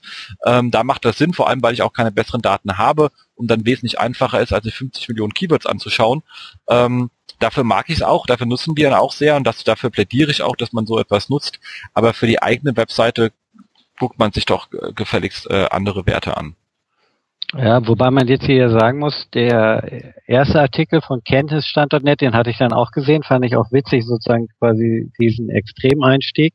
Hat sich natürlich herausgestellt, dass es ein Bug ist. Also äh, von, von der ähm, kann man sozusagen dann Julian seinen Artikel dahinter nicht, äh, sagen wir mal, mit dem anderen vergleichen. Und man kann natürlich gerne auf so Macken drauf rumreiten. Das ist auch ein bisschen äh, ärgerlich für so ein, so Tool-Anbieter, aber dann wird natürlich auf einmal auch wieder so eine äh, Diskussion losgetreten. Als ich zuerst das gelegen, gelesen habe, mit Sichtbarkeit in sieben Tagen und ohne Links, ein Kinderspiel, habe ich erst an Karl Kratz gedacht, ja, so nach dem Motto Link, Linkless Auto-Ranking, ja, aber da war es halt wirklich ein Bug und statt der Sichtbarkeit von 2,5 hat das Ding ja jetzt im Moment irgendwie eine Sichtbarkeit von 0,3, äh, 0,03, ja. 0,03, ja. Also das ist halt dann tot, total äh, sozusagen wieder einsortiert und damit wäre es nichts Besonderes. Nichtsdestotrotz bleibt die, die, die grundsätzliche ähm, bleibt die grundsätzliche Problematik bestehen. Die, die, die Schwäche die, dieser Tools, ja, das ist richtig. Ich habe da auch schon eine Menge Diskussionen mit den. Also wie gesagt, ich liebe, ich liebe also Sichtbarkeit. Ich gehabt, ja. Arbeite damit auch gerne. Also das ist überhaupt, also wer nicht ein Tool hat, an dem er einen Sichtbarkeitsindex hat, sollte heutzutage sich nicht mehr SEO nennen. Ganz, ganz klare Sache. Ist mir dann egal, welches es neben, Hauptsache irgendein. Ähm, weil also, es eine saugeile Analysekennzahl ist. Aber es ist nie eine KPI für meine Webseite, meine eigene. Da habe ich bessere Daten. Meine Webanalyse liefert mir bessere Daten. Und ich optimiere auch Sachen, die, die bei mir zu Verkäufen führen oder zu mir zu Conversions, was auch immer das sind. Und nicht mhm. auf den Sichtbarkeitsindex. Also wir haben so viele Fälle, wo wir den Sichtbarkeitsindex über drei, vier Jahre konstant gehalten haben und jedes Jahr den Umsatz um 40, 50 Prozent gesteigert haben. Einfach weil wir Rankings getauscht haben, die für uns wertvoller waren. Ja, aber das ist, ein, das ist ein Begriff, der halt äh, leicht greifbar ist. Ne? Also glaubst nicht, wie, wie oft äh, genau dieser Begriff als allererstes genannt wird, äh, wenn man nach, nach Zielen fragt. Was für Ziele habt ihr? Ja? Und äh, dann kommt halt eben so eine Aussage, wo man dann auch nur mit dem Kopf schüttelt. Genau. Und, äh, Dinge wie äh, Reduzierung der Abbruchquote oder Erhöhung der Leads, äh, das, das, das fällt vielleicht nur, keine Ahnung, vielleicht erst vier Monate später, ne? Aber als allererstes ja, immer Sichtbarkeitsindex ist ja, und da werden noch Tools gegeneinander ausgespielt. Hey, hier bei denen bin ich viel höher. Da habe ich letztens meine 2000 Keywords angelegt. Da geht das Ding durch die Decke. Warum ist das bei dem anderen irgendwie nahe Null? Ja, das ist ganz, das ist das gleiche Thema, wie wenn sich, wenn sich, wenn sich Unternehmen zwei verschiedene Webanalysen einbauen. Ja. Und dann hast du, dann haben sie jede, jeden Monat, wenn die Reportings gemacht würden, fünf oder sechs Eskalationsmeetings, warum denn da 10, 15 Prozent Differenz sind. Und natürlich sind die immer da. Ja, dann bist äh, du aber gut, wenn es nur 15 sind, ne? Ja, es können auch mehr sein. Aber wie viel dann damit, und ich sage mal, hat das dann, bringt das jetzt irgendeinen weiter an der Stelle? Ist das jetzt wichtig? Ähm, Gibt es nicht Sachen, die wirklich vor Kunde eine Wirkung erzeugen, anstatt dass wir hier anfangen, überlegen, welches Tool, welches was, wo, wie, lassen uns auf eins festlegen und dann äh, loslaufen. Das ist doch absoluter ähm, ähm, äh, äh, Humbug. Ähm, aber nicht desto trotz, ich meine, die es gibt ja mittlerweile auch fast bei allen Tools die Möglichkeit, sich eigene Indizes zusammenzustellen. Das ist eine Funktion, die ich dringend jedem empfehlen kann, weil dann weiß ich wenigstens, welche Keywords drin sind und kann, und das sollen jetzt auch nicht drei oder vier sein, sondern die können auch entsprechend groß sein. Auch das ist bei den Tools ja möglich. Ähm, äh, indem man dann sagen kann, ich habe meine ganzen Produkte, meine ganzen Produkte plus kaufen, plus bestellen etc. pp. Da, oder mein Informationsarchiv, also die Dinger nach meiner nach meinen Kategorien sortiert, damit ich auch sehen kann, wie entwickeln sich meine unterschiedlichen kan also man kann damit extrem schöne Sachen machen und arbeiten. Ähm, aber den Standard äh, für sich selber als KPI zu nehmen, also ich kenne das auch, wurde, wurde mir auch öfters erzählt, dann habe ich jetzt gesagt, guck hier, ich druck's dir aus, jetzt geh damit rüber zum Bäcker und schau mal, was du dir verkaufen kannst. Hm. Nicht viel. Auf, auf jeden Fall mit den eigenen Keyword-Sets. Das macht eine ganze Menge Sinn, ja. Und da kannst du, sagen wir mal, auch schon viel eher was drauf geben. Das nutzt ja nichts, wenn du diesen Allgemein-Set hast und dann einer für irgendeinen Begriff plötzlich aus Zufall, der volumenstark ist, gut rankt und dem, dem, dem seine Kurve sozusagen dann hochzieht. Und dann siehst du so aus, als wenn er dich abgehängt hat. Und, und in Wirklichkeit, wenn es quasi sozusagen um die, auf die Keywörter runterbricht, um die es wirklich geht bei deinem Geschäft, ja. Da sieht äh, sozusagen quasi, sagen wir mal, deine eigene Kurve dann deutlich besser aus. Also bin ich auch ein großer Fan von eigenen Sets. Und, genau. und wenn man jetzt noch die eigene Gewichtung mitgeben könnte, wäre es perfekt. Es wäre genau. ja auch nicht so weit, aber ich glaube, es fragen halt auch sehr wenig Leute bei den Toolanbietern nach. Deswegen ist es hier gerade immer, also solche Appelle, die ich richte, sind auch immer Appelle an die Kundenseite. Was man nicht einfordert, baut ein Toolanbieter auch nicht, weil es macht keinen Sinn für ihn. Also weil ja, was baut, was keiner fragt, dann wird sein Interface nur komplexer und die Leute sind verwirrt. Also das ist wäre geschäftlich. Das macht es nicht so einfach. Ähm, ja, ich weiß von einem, der das einbauen möchte. Aber das ist auch jetzt sozusagen quasi ein Newcomer. Das ist ja sehr cool. Nee, aber macht auch. Der, Fahr der Fabian Brüssel mit seinen Manhattan-Tours, der äh, möchte also auch im Prinzip so eine Möglichkeit geben, dass man auf seinen Keywords jetzt äh, so ein paar Metriken noch auswählen kann und dann weißt du wirklich, was drin steckt. Weil das ist ja das, was äh, einen jetzt im Moment stört. Und du hast überhaupt keinen Plan, auf welcher Basis sozusagen sowas passiert. Dann kannst du auch ganz schwer zurückrechnen, wo sozusagen, was die Ursache ist. Das macht das Ganze dann halt so unhandlich. Das stimmt. Absolut richtig. Und ähm, also muss so sein, wie gesagt, wir haben unser eigenes Tool, mit dem wir unsere eigenen Indizes, also selbst äh, definierten und gewichteten Indizes ähm, äh, berechnen. Sowas macht dann auch wirklich ähm, Sinn, damit man halt sieht, wenn wir irgendwelche Bereiche, man hat ja teilweise auch nur Teilwettbewerber, also die einfach nur in einem, wenn ihr jetzt einen großen Shop habt, die einfach nur in einem Ast von mir Konkurrenz mhm. sind oder kann ein Ast eine viel größere Konkurrenz aufweisen in meiner Kategorie als alle anderen. Das sehe ich aber sonst einfach nicht. Ja. Ähm, und äh, das geht sonst bei einer Gesamtbetrachtung einfach unter. Ja, kann ich auch nur empfehlen. Also wir haben auch Segmentierung bei uns, bei unseren Kunden äh, angelegt und das äh, macht die ganze Geschichte einfach viel besser ja, messbar, auswertbar. Wo muss äh, nachjustiert werden? Und das ist genau. einfach. Aber ich wette euch, wenn wir jetzt hier mal ganz kurz äh, über Skype mal einen ähm, Johannes reinholen oder einen Markus oder wen auch immer, äh, einen Mike, äh, und fragen, wie viele Nutzer bei Ihnen denn äh, die, eigenen Keywords jetzt heute schon verwenden, da sind wir wahrscheinlich noch im einstelligen Prozentbereich. Also wie gesagt, da kann man den Toolanbietern auch keinen großen äh, Vorwurf machen. Deswegen ist echt ein Appell an euch da draußen, die mit sowas arbeitet, arbeitet bitte mit eigenen definierten Keywords. Jetzt die Funktionen sind bei allen Tools da. Absolut. Jawohl. Genau. Ganz genau. Sehr wichtig.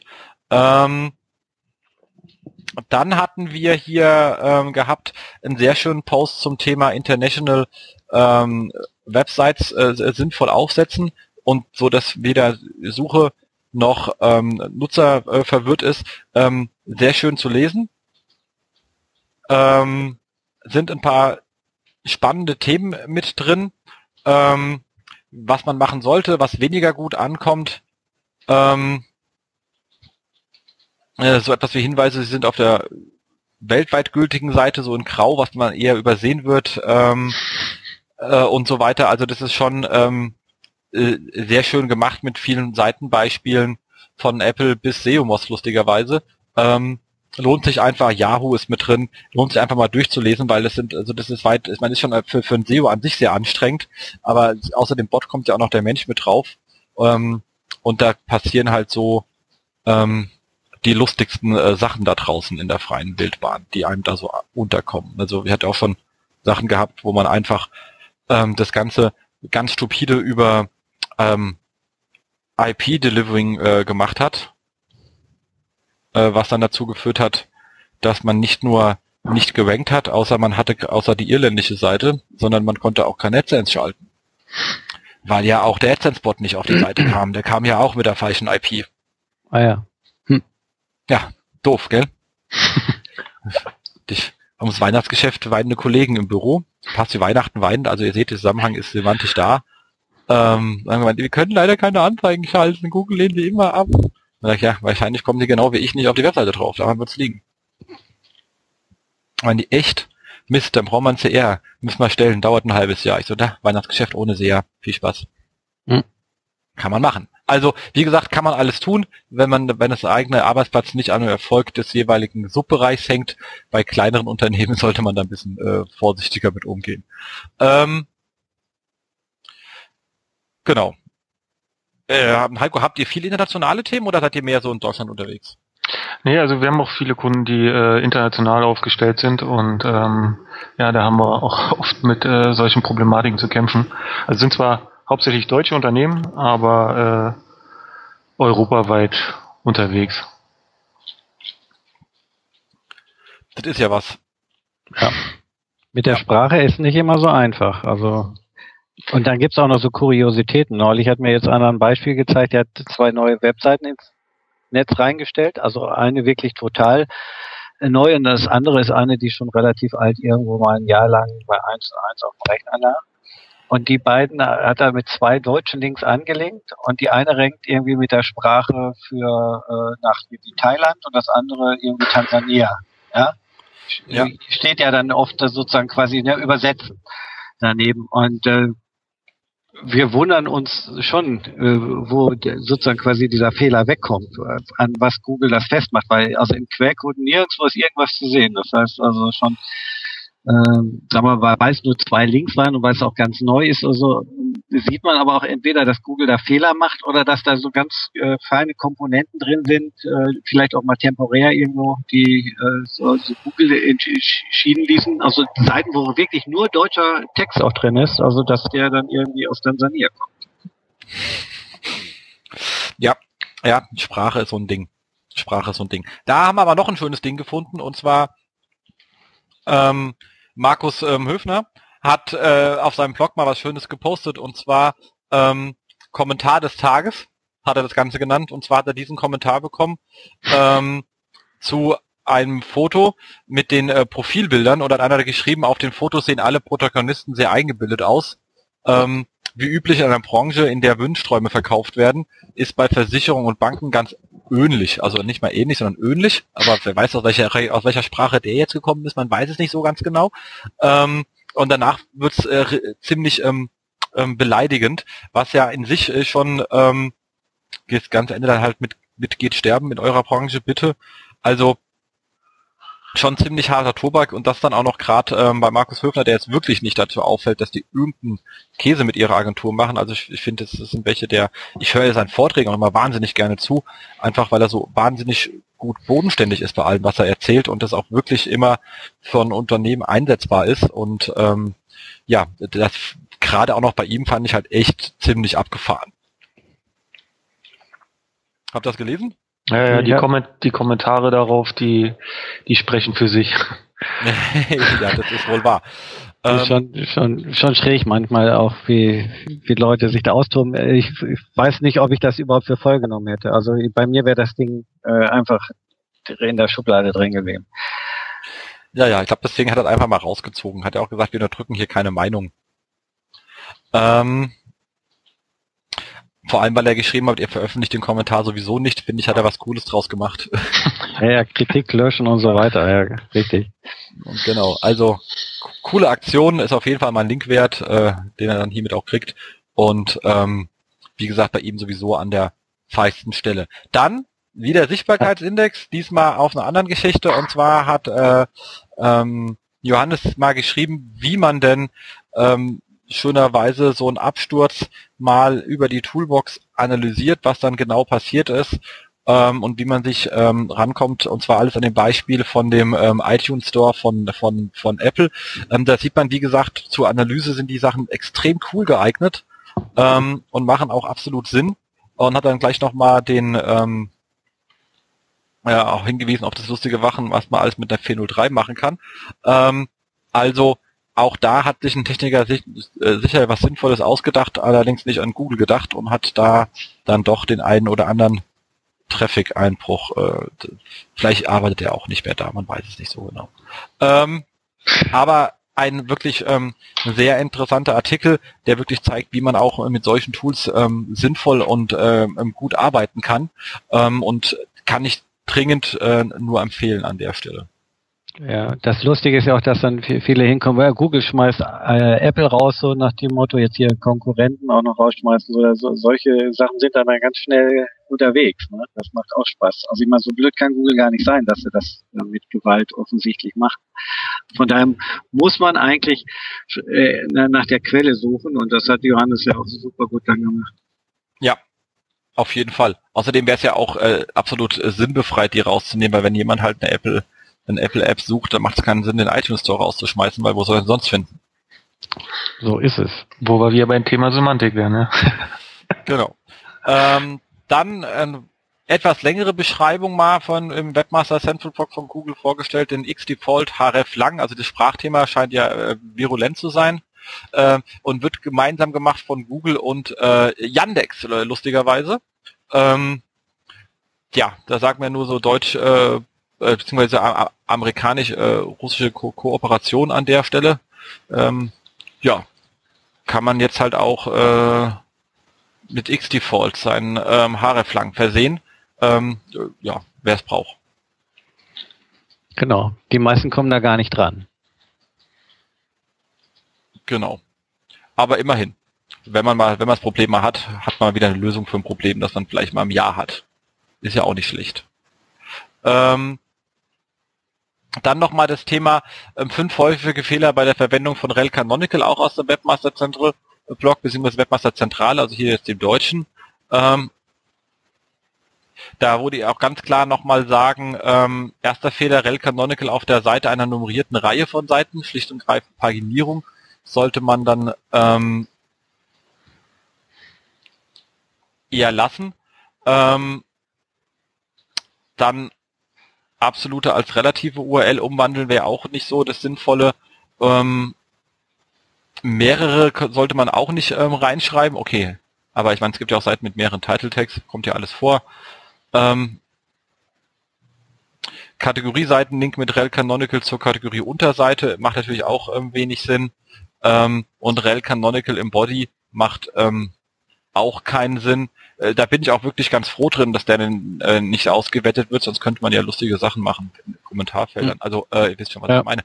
Ähm, was sie jetzt irgendwie weggelassen haben, was ja so der häufigste Totalschaden ist, den man sieht, ist ein Rel Canonical, der von allen Seiten auf die Startseite zeigt. Äh, immer, immer wieder erlebt schon. Ähm, den haben sie jetzt vergessen aufzuzählen. Den fand ich ja immer noch dem, dem mit dem, der kann auch wirklich verheerend sein. Der ist sein. gut, ne? Der zum Implodieren einer Seite führt, ne? Ja, äh, leider wird der auch meistens relativ schnell gefressen. Ähm, dementsprechend ähm, auch gerne gefunden, immer wieder gerne ein Rel Canonical, der zeigt, der, der auf eine 301 zeigt, den zurück zum Rel Canonical schickt. Ist auch schon nicht, nicht nur einmal gesehen. Ähm, ja, weil Rel Canonical hat dann ähm, die Seiten mit einem abschließenden Trailing Slash und in der HT Access werden alle mit Trailing Slash zurück auf die ohne geschickt, äh, hat dann auch lustigen Effekt. Auch schon gesehen. Ähm, ganz spaßig ist, wenn man das mit einer 302 macht. Ähm, also man kann damit äh, wirklich lustigen Schabernack anstellen. Also bitte immer einen Fachmann fragen, bevor man sowas macht. Ähm, dann kommen wir zu dem Aufreger, den ja ähm, Gerald vorhin schon hatte, zu dem Thema ähm, Content Marketing.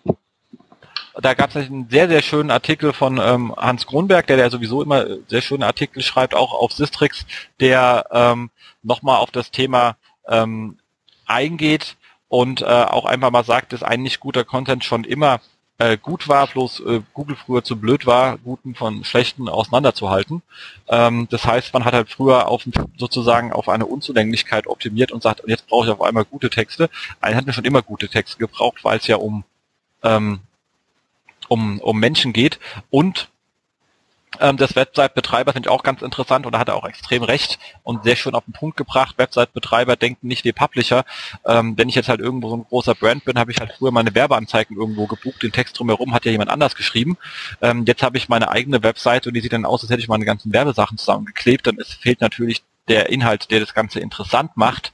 Und da kommt dann eigentlich auch Content Marketing ins Spiel. Das ist kein SEO-Thema, sondern eigentlich das Thema, dass man als Marke schon irgendwas braucht, was den Nutzer auch interessiert und nicht nur Markenbotschaften, weil ja der Rahmen drumherum sonst fehlt, in die die stattfinden. Also ist einfach eine andere Aufgabe, meine Markenbotschaft in einem Magazin, ob es jetzt online oder gedruckt ist, neben einen Artikel zu platzieren und damit Aufmerksamkeit zu generieren und mich abzugrenzen und die Augen einzufangen ähm, oder aber eine Webseite zu haben, wo ich nur mal eine Markenbotschaft kommuniziere, dann fehlt halt einfach der Rahmen, gegen den, gegen den ich mich abgrenze und vor allem der, der Inhalt, warum Leute mich überhaupt besuchen kommen. Richtig? Stimmt, absolut. Was sollen wir da noch sagen? Ja, habe ich ja von dir gefunden, Gerald. Hast du es schön auf Facebook geteilt gehabt. Achso, siehst du, guck an, wozu doch sowas wie Facebook manchmal noch gut ist. Ja, deswegen folge ich ja auch dir. Ah, okay, ich folge dir aber auch. Ja, siehst du? Aber ich kann natürlich diese, wenn ich jetzt gereshared hätte, hätte ich das wiedergefunden. Wahrscheinlich, ja. Wahrscheinlich. Dann hätte es nochmal scheren können. Ähm, und kann man einfach nur zustimmen, einfach mal äh, lesen, macht absolut äh, Sinn, das Ganze. Genau. Ähm, weitere Sachen auf Slideshare ähm, gefunden. Ähm, und zwar von äh, Timo Hartung, an der Stelle einen schönen Gruß auch, ähm, zum Thema Schema.org 1 und, äh, 1 und 1, also was kann ich mit Schema.org machen, für was ist der ganze Kram da, also das ganze Microdata ähm, Zeug, ähm, einführende Präsentation, schön beschrieben, lustige Tierbilder drin, ähm, auch warum Open, äh, Facebook OpenCraft nicht äh, ein Ersatz ist für Schema.org, also wirklich an der Stelle sehr nett beschrieben mit einigen Codebeispielen zwischendrin, immer wieder lustige Tiere, lohnt sich einfach mal durchzuklicken ähm, und wirklich das Thema auch ähm, ernst äh, zu nehmen. Steht ja auch ganz klar drin, ist kein Ranking-Faktor, aber ein Darstellungsfaktor. Ähm, ich glaube ähm, auch, dass es durchaus Einfluss haben kann, ähm, auf ähm, Rankings, jetzt nicht, wenn ich meinen Breadcrumb auszeichne, aber zum Beispiel solche Darstellungen ähm, wie für äh, Tourdaten etc., wenn Google natürlich erstmal versteht, kann sie mich auch erstmal ins Relevant-Set mit aufnehmen und danach ranken. Es kann sein, dass ich sonst vielleicht gar nicht drin gewesen wäre, weil sie nicht verstanden haben, was auf meiner Seite steht. Also in, in der Hinsicht äh, glaube ich gerade diese die inhaltsgetriebenen ähm, ähm, Mikroformate machen absolut Sinn, ähm, weil man dann doch vielleicht auch also nicht nur wesentlich größer dargestellt wird, ähm, sondern vielleicht auch Google erstmalig meine riesen Tabellen versteht, was sie vorher wahrscheinlich nicht so verstanden haben. Ja, siehst du, das finde ich nämlich auch genauso. Google sammelt die Informationen und wenn die so einen Zusatznutzen dann haben, dann verstärkt das ja sozusagen das Verständnis und das muss im Endeffekt dann in einigen Bereichen auch dazu führen, dass es auch mal das Ranking verstärkt. Ja, glaube ich schon. Also wie gesagt, beim Breadcrumb jetzt sicherlich nicht und bei Bewertungssternen jetzt sicherlich auch nicht. Ähm, aber solche Darstellungen, dass sie einfach sehen, hier sind die Tourdaten drauf und es ist keine kein Bericht über äh, wen auch immer, ähm, hilft wahrscheinlich schon der Zuordnung der, der Art der Information. Vor allem geht er auch, äh, funktioniert ganz gut für, für Rezepte zum Beispiel. Dann steht da, wie viel Kilokalorien das Rezept hat, wie lange man dafür braucht. Also es sind schon Informationen, die man da äh, gut ausspielen kann. Und die Klickrate, äh, das ist bestimmt auch nicht ganz uninteressant dann. Definitiv. Also vor allem bei so großen äh, Snippets äh, hat das sicherlich eine Auswirkung auf die Klickrate. Das kann gar nicht anders sein. Äh, genau. Last but not least äh, nochmal einen schönen Artikel zum Thema, wie kann ich einen Screaming Frog auf einen Amazon Cloud laufen lassen. Ähm, steht da extra drin, muss man sich bisschen mit der Konsole auseinandersetzen. Da, da habe ich schon wieder keine Lust mehr zu. Ähm, aber nicht destotrotz eine coole Sache, wie man mal einen Screaming Frog irgendwie mit 60 Gigabyte RAM betreiben kann. Ähm, steht aber extra auch ganz groß drin, bevor man dann eine Webseite abscrapt, sollte man den Leuten vielleicht Bescheid sagen und eine Genehmigung eingeholt haben ähm, weil man natürlich so viel Pouts drauf hat, dann kann man schon den einen oder anderen Server in die Knie hauen. Ja, aber das ist schon krass wahrscheinlich, was da für eine Power dann losgetreten wird. Ja, aber wirklich ähm, schön beschrieben. Wäre dann was ja für die AFS Advanced, da könnte das auch als, kriegt man das Ding da zum Laufen, für, das freut bestimmt. Für, zum Testen oder für Denial of Service Attacks, ne? Also da müsste es aber wahrscheinlich so eine Black Hat Session bauen. ja, genau. Kannst ja mal alle, alle alle ähm, Praxisteilnehmer auf die gleiche Webseite losschicken. Also immerhin, der böse SEO ist ja jetzt äh, das nächste Mal dabei. Ja, also er war ja in der ersten Runde nicht dabei. Jetzt haben wir gedacht, gerade weil das Thema natürlich auch nicht unspannend ist, bringen wir mal was, weil das hatten damals einige von unseren Teilnehmern aus dem ersten Kurs, das hat nämlich genau deshalb auch mal angefragt, um mal ein bisschen was Blackcatiges hören kann. Immer drüber streiten soll man, ne, wenn man schon Whitehead sozusagen lehrt, auch Blackhead sozusagen präsentieren, aber äh, ne, man kann eigentlich nicht gut sein, wenn man nicht weiß, auch was böse ist. Man sollte es Ab, zumindest verstehen, ja. Ab, ja, ich meine, vor allem sind ja manche Sachen auch wichtig für die eigene Website äh, Security. Ähm, und man muss ja sagen, der böse SEO ist ja nicht mehr böse SEO. Nein, das ist eigentlich darum. Eigentlich müsste man schon lieber SEO nennen, aber der Nickname ist ja schon weg, ne? Ja, ja, aber ich glaube, er benutzt ihn nicht mehr so stark. Also ich glaube, er macht gerade so ein persönliches Rebranding durch. Genau. Damit sind wir ähm, ja, fertig mit dem Rückblick, das war jetzt auch eine ganze Menge, wir haben die erste, äh, erste anderthalb Stunden schon voll, können wir uns einfach dem widmen, wo wir eigentlich da sind, der, der AFS. Und ich würde sagen, ähm, Heiko, du hast dich ja vollumfänglich in deinem Blog über das Thema, äh, mit dem Thema auseinandergelassen. Ähm, schilder mal so ein bisschen, was sind denn so deine Eindrücke und Erfahrungen gewesen? Ja, meine Eindrücke und Erfahrungen. Ja, fangen wir vielleicht mal mit dem mit dem Grund an, warum ich äh, mich überhaupt dort eingeschrieben habe. Das war ja in erster Linie die die Referenten und Gerald, bin ich ganz ehrlich. Und ähm, die Inhalte, okay, es war äh, strukturiert in äh, sechs Module. Und ähm, die schaut man sich natürlich vorher an und äh, habe mir gedacht, dass es mit den Referenten dann eine ganz interessante äh, ja, Erfahrung geben könnte, über ein halbes Jahr sich hinweg auch mit denen äh, aktiv äh, austauschen zu können und das dann äh, anhand eines Praxisprojektes, was jeder Student dann halt äh, aufsetzen, begleiten, dokumentieren äh, musste und äh, ja, das war so der der Hauptgrund, warum ich gesagt habe, okay, das mache ich. Also es gab vorher in der äh, in die Richtung nichts äh, Adäquates. Und das war für mich der Grund zu sagen, okay, äh, da steigst du mal ein bisschen näher ein. Und ich weiß gar nicht, ob es ein Post von dir oder von dem Marco Young war, äh, weshalb ich überhaupt darauf gekommen bin. ja. Und ähm, also äh, erst erstmal danke dafür. Ähm, und sonst so? Wie war es mit den, ich war jetzt re relativ am Anfang dran mit meinem Vortrag, mhm. äh, fand da ja die Gruppe noch ein bisschen ruhig. Äh, ja, das, das stimmt. Summe. Das, das stimmt. Also das muss, muss ich dann natürlich auch erstmal äh, finden. Man hat dann äh, einen Freitagabend, man hat dann einen Samstag, äh, wo äh, entweder dann so eine Art Night Session dann am Freitag ge äh, gehalten wurde oder im Laufe des Samstags. Und man hat sich dann erstmal so so war zumindest halt auch mein Eindruck am Anfang, erstmal ein bisschen finden müssen.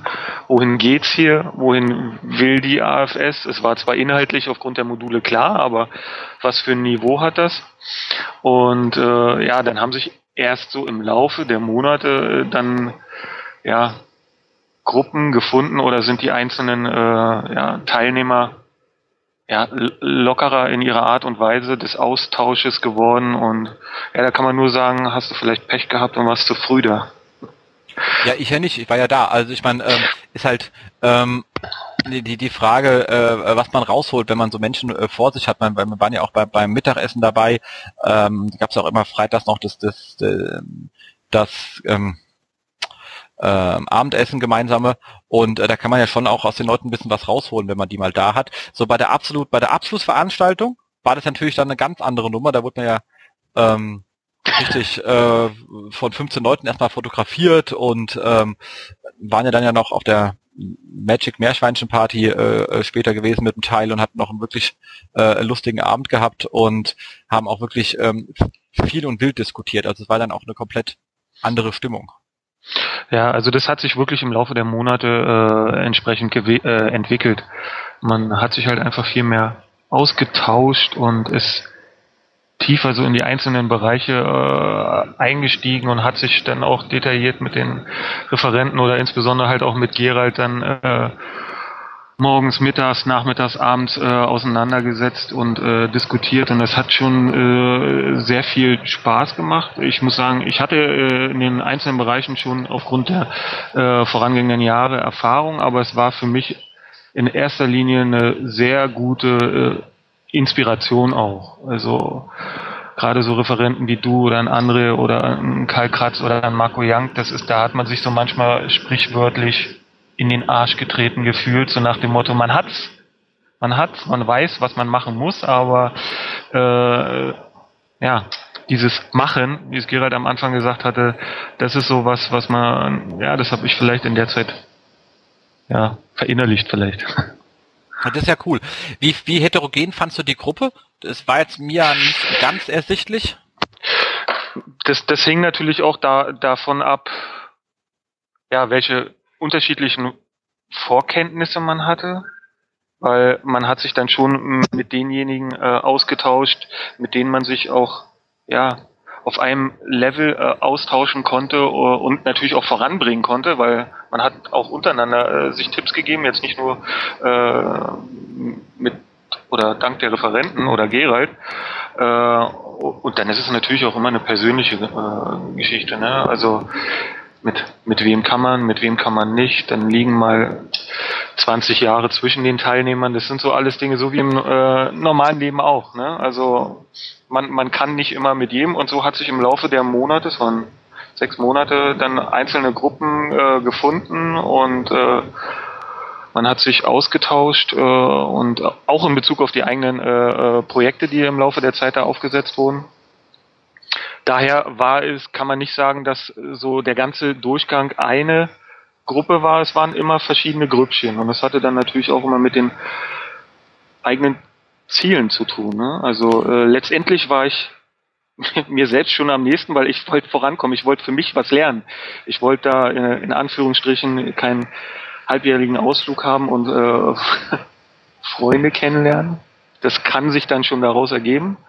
Aber ich wollte einfach ja Input haben. Ich wollte das aufsaugen und Neues für mich lernen.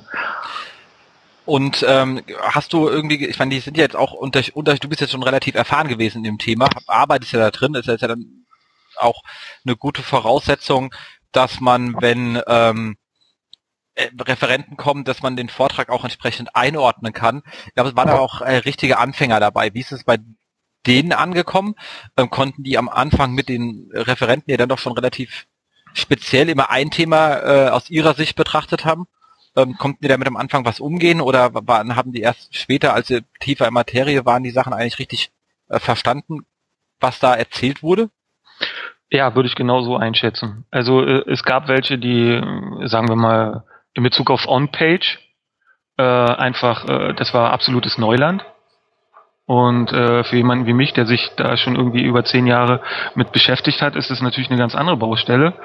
Und das merkt man dann natürlich auch aufgrund der, der, der Fragestellung. Aber man hat dann so sukzessive im Laufe der Monate gemerkt, okay, das Verständnis äh, entwickelt sich, äh, wie es aber auch im SEO ist, wie wir es am Anfang hatten. Jeder hat, äh, es gibt so viele Bereiche und so hat sich wahrscheinlich auch thematisch jeder so seine, so war mein Empfinden, seine, seine Ecke gefunden und äh, so, so wird sich vielleicht unter Umständen der eine oder andere für ein jeweiliges, ja, für einen Bereich spezialisieren, sei es äh, Redaktion, sei es Linkaufbau, sei es äh, On-Page und Performance oder sei es Beratung, aber es ist halt auch nicht jeder dazu geboren, äh, zu sprechen und zu verkaufen. Und äh, ja, so, ich, ich würde schon so sagen, wie du es eingeschätzt hast, also ganz klar. Cool. Gerald, wie, wie sieht die Gesamtrückmeldung der Teilnehmer aus? Also ich fand, wir hatten eine sehr gute Rückmeldung von unseren Teilnehmern. Wir hatten uns ja am Ende dann zusammengesetzt und am Samstag dann noch so, oder war es Sonntag, den großen Rundumschlag gemacht.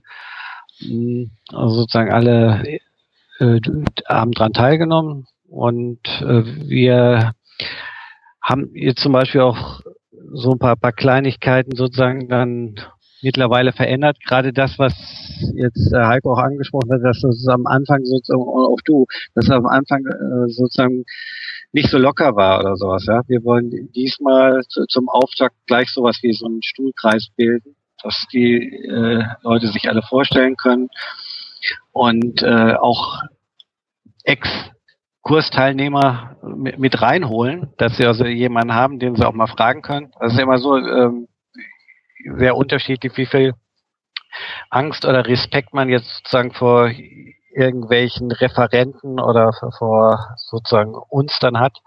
Und wenn wir da jetzt noch ein paar ehemalige Teilnehmer wie Heiko jetzt einladen, ja, denke ich, das äh, tut der Sache ganz gut. Dann wird das Ganze vielleicht äh, von, von Anfang an einfach schon ein bisschen lockerer und äh, wir gewinnen dann Zeit, dass sie die, die Gruppe schneller zusammenfindet.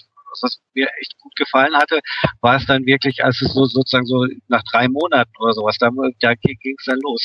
Beim allerersten Mal das war also sozusagen für, für alle Parteien eher ein bisschen merkwürdig. Keiner wusste, wusste so richtig sozusagen, ne, wie, er den anderen jetzt an, ansprechen sollte. Bei uns in der Branche ist es ja auch so üblich, dass man auch so mit dem Du agiert und auch die, die Referenten beduzt werden. Dann hast du Leute, die äh, sofort aufspringen und äh, den Mund aufmachen und dann gibt es auch welche, die trauen sich nicht, wenn du da nicht hinterherläufst und die trauen sich auch nur nicht in zwei oder drei Monaten. Und von daher versuchen wir im Prinzip einfach das Ganze jetzt nochmal ein bisschen sozusagen aufzulockern und die, die, die Leute ein bisschen schneller sozusagen quasi jetzt ins Team reinzubringen. Weil das für meinen Geschmack hat ganz gut geklappt, weil die sich auch gegenseitig geholfen haben, wenn es mal Probleme gab in der Facebook-Gruppe, so stellt einer Fragen, dann haben halt nicht nur wir geantwortet als äh, Referenten, sondern halt auch äh, andere, die vielleicht sich mit WordPress gut auskannten oder so, sonst was mit Webserver gut auskannten und da hier oder dafür eine, eine Antwort hatten. Also das war schon äh, eine ganz nette Geschichte. Auf jeden Fall. Ich habe auch gesehen, Kai war der auch, also Kai de Walz war der auch wahnsinnig aktiv in der Facebook-Gruppe. Es gibt jetzt ja auch die Facebook-Alumni-Gruppe. Das heißt also, die einzelnen Jahrgänge, die abschließen, werden sozusagen dann auch irgendwie miteinander bekannt, weil die dann ja zwangsläufig äh, nur wachsen kann. Ähm, ja, genau, das ist die Idee im Prinzip dann die, die ehemaligen auch noch bei uns zu halten, weil das war auch ganz witzig. Also äh, einige kamen natürlich an und sagen so nach dem Motto, ist ja jetzt schade, ist jetzt schon zu Ende, ne? was können wir machen, dass man äh, nochmal wieder zusammenkommt und solche Geschichten. Ne? Also gerade jetzt dafür für die Berliner wäre es ja noch ein bisschen einfacher. Wenn jetzt jemand natürlich durch die halbe Republik reist oder sowas, dann ist das äh, schon schwierig, von wegen der, der Fahrtkosten der Zeit und der Unterbringung. Aber äh, von daher denke ich, dass wir gerade äh, jetzt die ganzen Teilnehmer aus der Region versuchen wir sozusagen auch noch einzubinden und für die auch neben so sowas wie jetzt so, so eine äh, Alumni-Möglichkeit, vielleicht auch später die Möglichkeit zu finden, wenn wir den nächsten Jahrgang dann zum Beispiel verabschieden und dann eine Feier zu machen, dass wir dann sozusagen quasi die ehemaligen auch da mal wieder zu einladen oder so. Also ich könnte mir vorstellen, dass das ganz gut ankommt. Ja, das stimmt. Wie war die räumliche Verteilung der Leute? Wie viele waren außer äh, jetzt hier Großraum Berlin und wie viele kamen aus dem Rest der Republik? Ich meine, das Problem ist ja, wenn, wenn nicht Berlin ist, hat man ja gleich erstmal 300 Kilometer Ödland, wenn man jetzt zum Rest kommt. Ho, ho, ho. Ähm, ob die Potsdamer das so gut finden. Also kam sogar, glaube ich, einer äh, äh, aus, aus Potsdam. Und ja, dann ja waren Berlin. Also, ja, ja, dann waren ich, ich würde sagen vier, fünf, vier, fünf und äh, der Rest der anderen 19 äh, querbeet. Hamburg, München, Ruhrgebiet. Genau. Irgendwer auch noch aus dem, ich glaube, Österreich oder so, ne? Oh, müsste ich passen. ja, also ich habe es jetzt halt auch nicht im Kopf und ich habe ja auch keine Excel-Datei offen, um danach zu gucken, wo jetzt sozusagen jeder weggekommen ist. Aber es, es hat sich wirklich dann also schon ganz schön ordentlich verteilt. Das ist natürlich abgefahren. Ähm, wie hat sich das denn, also die fangen ja, die fangen ja an und wir haben jetzt ja viel über die ganzen Referenten gesprochen, aber es gibt ja einen echten Kern-Lehrinhalt, der ähm, vermittelt wird. Ähm, mit ähm, allem drum und dran, was dazugehört, mit, mit, mit, mit, mit, mit Aufgaben und Lehrmaterialien etc. pp. Ähm, wie kam der so an? Und kamen die Leute damit zurecht? Wir haben ja teilweise auch ähm, beim Referenten ähm, Input mitgeliefert. Ich war da leider etwas äh, un unterlasst und konnte das nicht so in der Art, wie ich es gerne hätte, aber der Bereich, den ich hatte, der war auch äh, sehr, sehr gut beschrieben, hätte auch wenig dazu schreiben können, deswegen war es auch nicht so tragisch. Ähm, aber wie war so die Rückmeldung zu dem Ganzen? Ja, das war ein bisschen durchwachsen. Wir, bei unser Lehrmaterial war ja teilweise von Referenten, teilweise von, von uns äh, erstellt. Dann im Prinzip ist es auch ganz schwer, das synchron zu halten. Also dann passieren dann so, so Sachen, dass sozusagen der eine Teil äh, anschneidet, der sozusagen vielleicht auch Thema des anderen ist. Also die Bereiche sind zwar schon getrennt, aber du kannst es auch nicht ganz so, so hundertprozentig voneinander trennen. Und im Endeffekt hätten sozusagen quasi dann alle Beteiligten auch noch äh, etwas mehr miteinander kommunizieren müssen. Und das wollen wir jetzt, äh, weil wir jetzt auch gelernt haben, auch in dem nächsten Schritt natürlich noch ein bisschen sauberer aufziehen. Und auch vom, Umfang äh, hat das natürlich auch deutlich variiert. Ja, da waren also, sagen wir, äh, teilweise Doku Dokumente, die sich nur auf das Wesentliche befasst haben und dann gab es halt wieder so auch richtig äh, lange und umfangreiche Dokumente, wo äh, dann vielleicht da teilweise für, für die Schüler ja auch wieder das Problem ist, dass sie, wenn sie jetzt sozusagen nicht die komplette Zeit dafür zur Verfügung haben, dann äh, ist das dann schon wieder Arbeit. Ja? Also wir müssen ja auch versuchen, so ein bisschen so, so, so eine, eine Gratwanderung zu machen, also zwischen nicht zu viel und nicht zu wenig und transportieren ja auch viele wichtige Sachen einmal durch die Referentenvorträge noch und äh, dann auch so ein bisschen durch die Erfahrung, die man an dem Praxisprojekt sozusagen dann selber sammelt. Also äh, von daher müsste ihr einfach mal vielleicht eher Hypo fragen, weil der natürlich jetzt sozusagen als jemand, der teilweise schon ziemlich tief drin ist, was ich bei manchen äh, Dokumenten vielleicht unterfordert war. Ich kann, das kann ich aber jetzt schwer abschätzen. Ja, das ist ja dann sowieso so, wenn die Informations, äh, die Teilnehmer äh, heterogen sind vom, vom Vorwissen, dann wird der eine immer etwas haben finden, was er schon weiß, und der andere wird ihm ist halt komplett neu. Ähm, aber das ist ja bei so einem vollumfänglichen Ansatz dann auch nicht vermeidbar. Ähm, aber man kann schon sagen, es sind drei Säulen, auf der das ganze Projekt basiert. Ähm, die Lehrmaterialien, die sozusagen die Basis darstellen, das Praxisprojekt zur Anwendung äh, und die, die Referenten, um äh, zur um die Impulse äh, ein bisschen reinzubringen. Genau. Und darüber sozusagen quasi dann das, diese Kommunikation sozusagen, ja, also das Networking, das halte ich für sehr wichtig, also gerade weil man das, was man jetzt sozusagen gelernt hat, natürlich dann auch erstens in, in der Gruppe dann noch untereinander sozusagen austauschen kann. Und dann hat man die Möglichkeit, halt mit den Referenten zu reden. Und ich finde auch das Praxisprojekt äh, ganz smart, da gab es dann auch so Diskussionen, sollte man also den Teilnehmern zum Beispiel gleich ein WordPress einfach hinsetzen, dass sie loslegen können. Und die haben sie im Prinzip jetzt alle machen lassen. Und ich finde das halt auch wichtig, dass man genau das lernt und, und selbst für den einen, der, der sozusagen dann vielleicht noch nicht so viel Erfahrung hat, der hat dann eine, natürlich eine harte Lernkurve, wenn das erste Mal mit WordPress zu tun hat. Auf der anderen Seite, der lernt richtig was und der kann das auch später viel besser einschätzen und weiß ein bisschen, was, was dahinter steckt, wenn man über Content Management redet und kann das entweder dann äh, für sich später mal nutzen oder in der Firma nutzen oder kann es zumindest beurteilen, wenn irgendjemand anders ihm dann was anderes verkaufen will. Wenn ich da, sagen wir mal, nicht bis zum gewissen Grad mal den Finger drin gesteckt habe, dann äh, drehen die Leute mir vielleicht alles an und ich habe keinen Plan und merke es nicht. Von daher fand ich das zum Beispiel gerade mit dem Praxisprojekt schon ziemlich spannend dass sie sich da auch alle durchgebissen haben.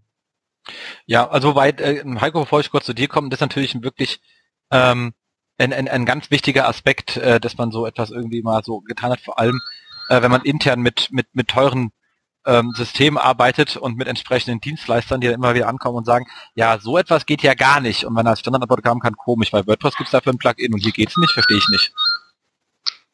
Weil das ist als Antwort schon immer sehr passend. Ähm, ähm, aber Heiko, wie, wie, wie war Praxisprojekt bei dir? Ja, ähm, für, für mich war relativ früh klar, äh, was für ein Projekt ich nehme, weil äh, ich habe mir äh, ja Gedanken darüber gemacht, was worüber könnte ich, weil äh, das gehört immer mal dazu, äh, auch schreiben. Und äh, deshalb hatte ich mich, äh, weil ich Vater einer Tochter bin und damit zu tun habe oder hatte, äh, mich für äh, Motorikspielzeug entschieden und ähm, habe äh, ein Projekt aufgesetzt, äh, was für mich natürlich in erster Linie äh, ein Testprojekt ist. Also ich möchte verschiedene äh, Geschichten äh, ausprobieren und habe halt auf äh, Amazon Affiliate Programm äh, aufsetzend ähm, Hauptkategorien definiert, Unterkategorien, Produkte definiert und versucht da mit verschiedenen äh, Einstellungen und Tests äh, ja das Nutzerverhalten besser zu verstehen, zu identifizieren. Und äh, ja, das war für mich relativ früh, schon in den ersten Wochen äh, klar. Also es gab dann noch andere Teilnehmer, die haben sich noch relativ lange überlegt, was für was für ein Projekt das werden soll. Und ich hatte es auch ehrlich gesagt ein bisschen äh, vom Umfang unterschätzt, weil ich habe natürlich eine normale Arbeit, habe eine äh, Familie zu Hause, dann das Studium und dann kam so das Praxisprojekt, wo ich dachte, ah naja, da setzte ich schon noch ein paar Seiten auf, aber das waren dann ruckzuck 50, 60 Seiten, für die man auch erstmal texten muss, weil ich wollte das keiner Agentur überlassen und einfach ein paar Texte zusammenschreiben lassen, sondern ich wollte es selbst machen, authentisch wirken.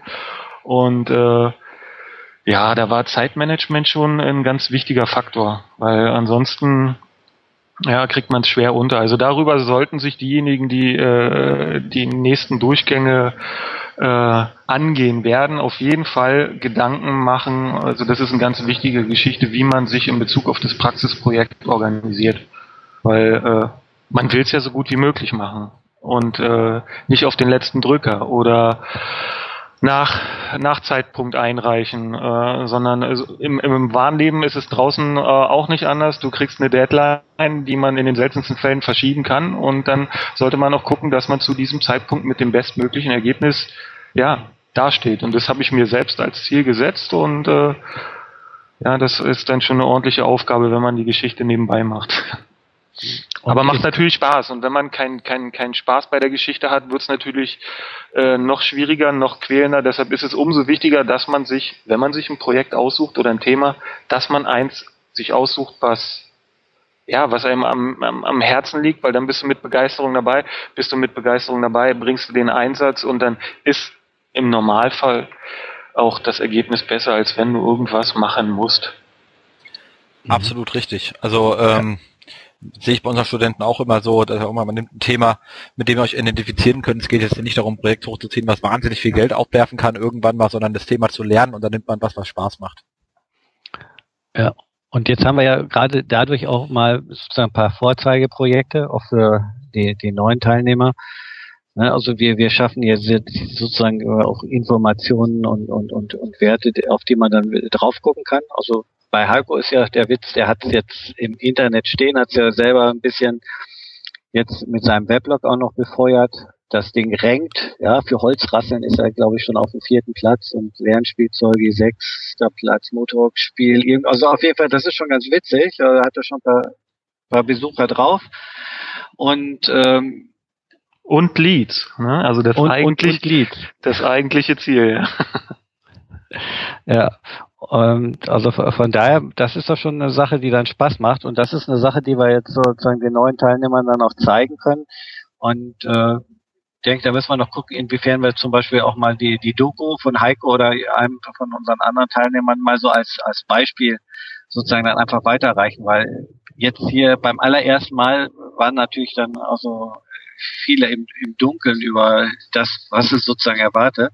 Jetzt können wir natürlich schöne, gute Beispiele dann auch zeigen und da können sich die, die, die neuen Schüler viel leichter daran orientieren.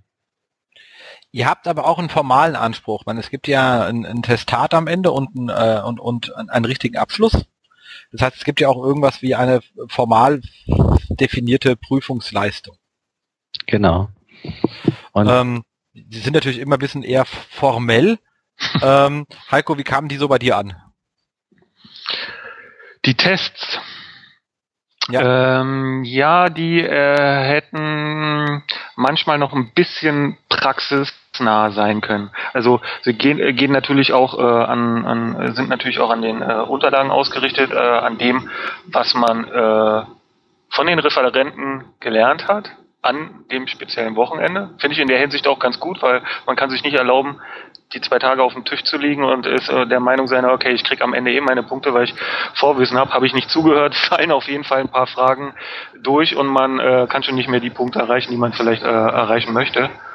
Aber so bestimmte Dinge, gerade wenn ich so an das Modul äh, Tools denke, da, da hätte, da, da, da kann man da kann man geteilter Meinung sein, genau. Ja, da, da, da kann man durchaus noch ein bisschen äh, äh, praxisnah sein, aber das ist dann schon, äh, ich sag mal, äh, meckern auf hohem Niveau.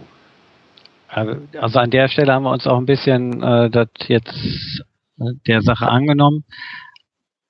Also bei den Tools war es ja sehr, äh, sagen wir mal, auffällig, dass die so etwas aus dem Rahmen gefallen sind und, und, und Tools haben halt auch sehr viel mit Praxis zu tun. Da ist immer die Frage, ob wichtig ist, dass ich jetzt sozusagen weiß, äh, wie groß äh, der Silfrix Keyword-Index jetzt äh, in Zahlen ist oder ob ich sozusagen mit dem auch dann gut hantieren kann.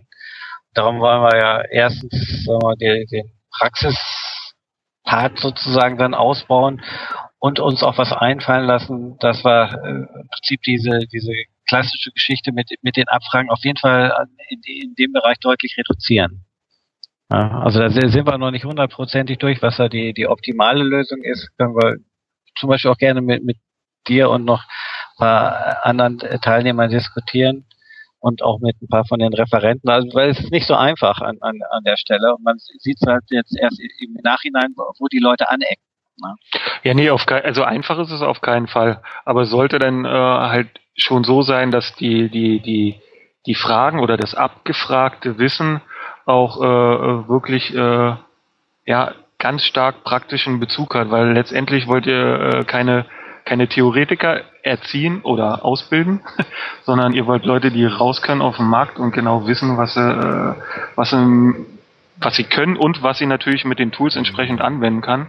Und dann bist, bist du einfach sehr viel dichter am, ja, an dem, am wahren Geschehen. Weil man könnte rein theoretisch äh, gut den Stoff lernen, wenn man die Zeit dafür hat, im Unterricht aufpassen, keine Vorahnung haben und du kriegst trotzdem eine bessere Zensur als derjenige, der vielleicht ja, schon Erfahrung hat, aber vielleicht geschlafen hat.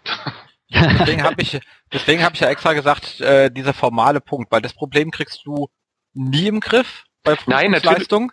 Das ist äh, jeder, der irgendwie, der ja von uns mal zur Schule gegangen war äh, oder auch später im, im, im Studium, man hat sich immer über die die äh, fleißigen, aber nicht ganz äh, so hellen äh, aus ja. Bienchen gefreut ähm, und immer gedacht, Mann, ist ja schön, dass du jetzt eine gute Note hast, aber du kannst deinen Namen auch nur tanzen.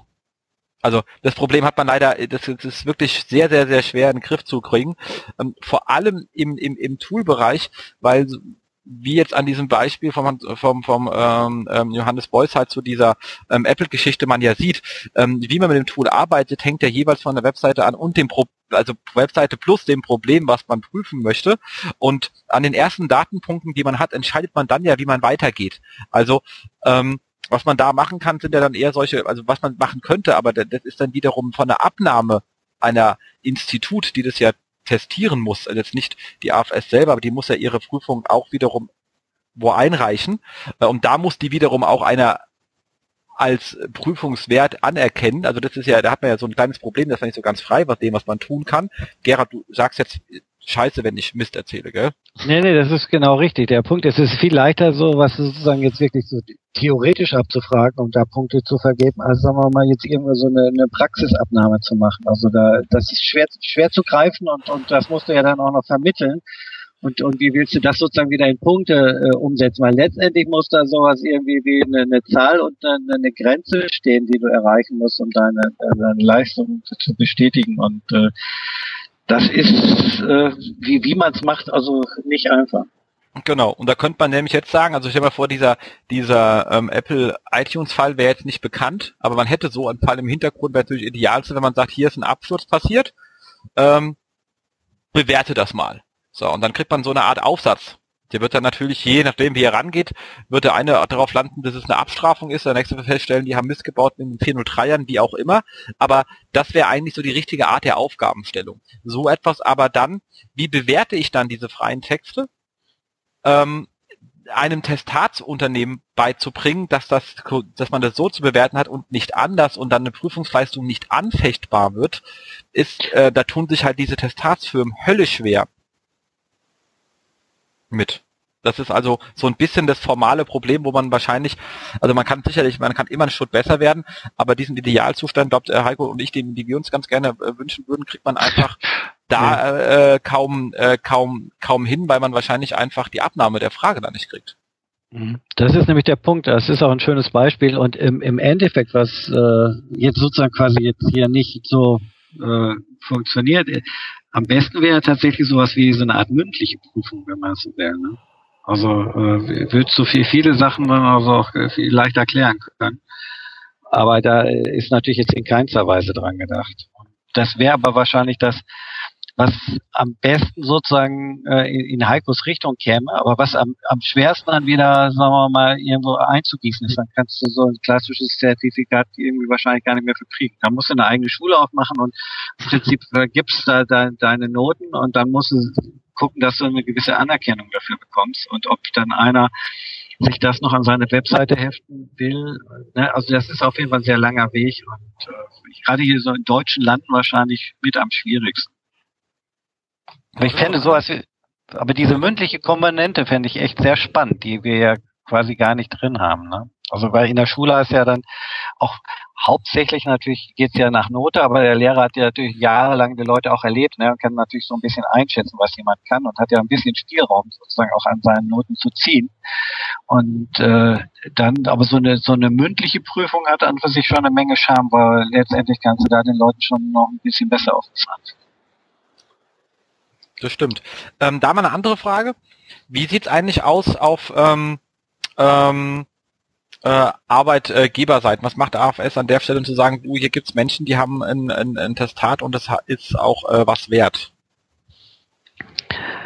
Was äh, tun wir und ist was wert? Das ist eine gute Frage. Worauf möchtest du darauf hinaus? Wir haben es ja zumindest schon mal geschafft, dass zumindest zwei von unseren Teilnehmern jetzt sozusagen äh, woanders untergekommen sind, also einen neuen Job erhalten haben. Das ist ja zum Beispiel für einige auch nicht unwichtig. Das ist ja sehr unterschiedlich. Es gibt das ist doch mal eine ganz klare Aussage, finde ich. Über zehn Prozent, ne, Gerald? Also das ist schon mal. Ja, das ist ja schon mal top, genau. Ne, aber da, also zwei sind sozusagen jetzt wirklich schon äh, unter Dach und Fach.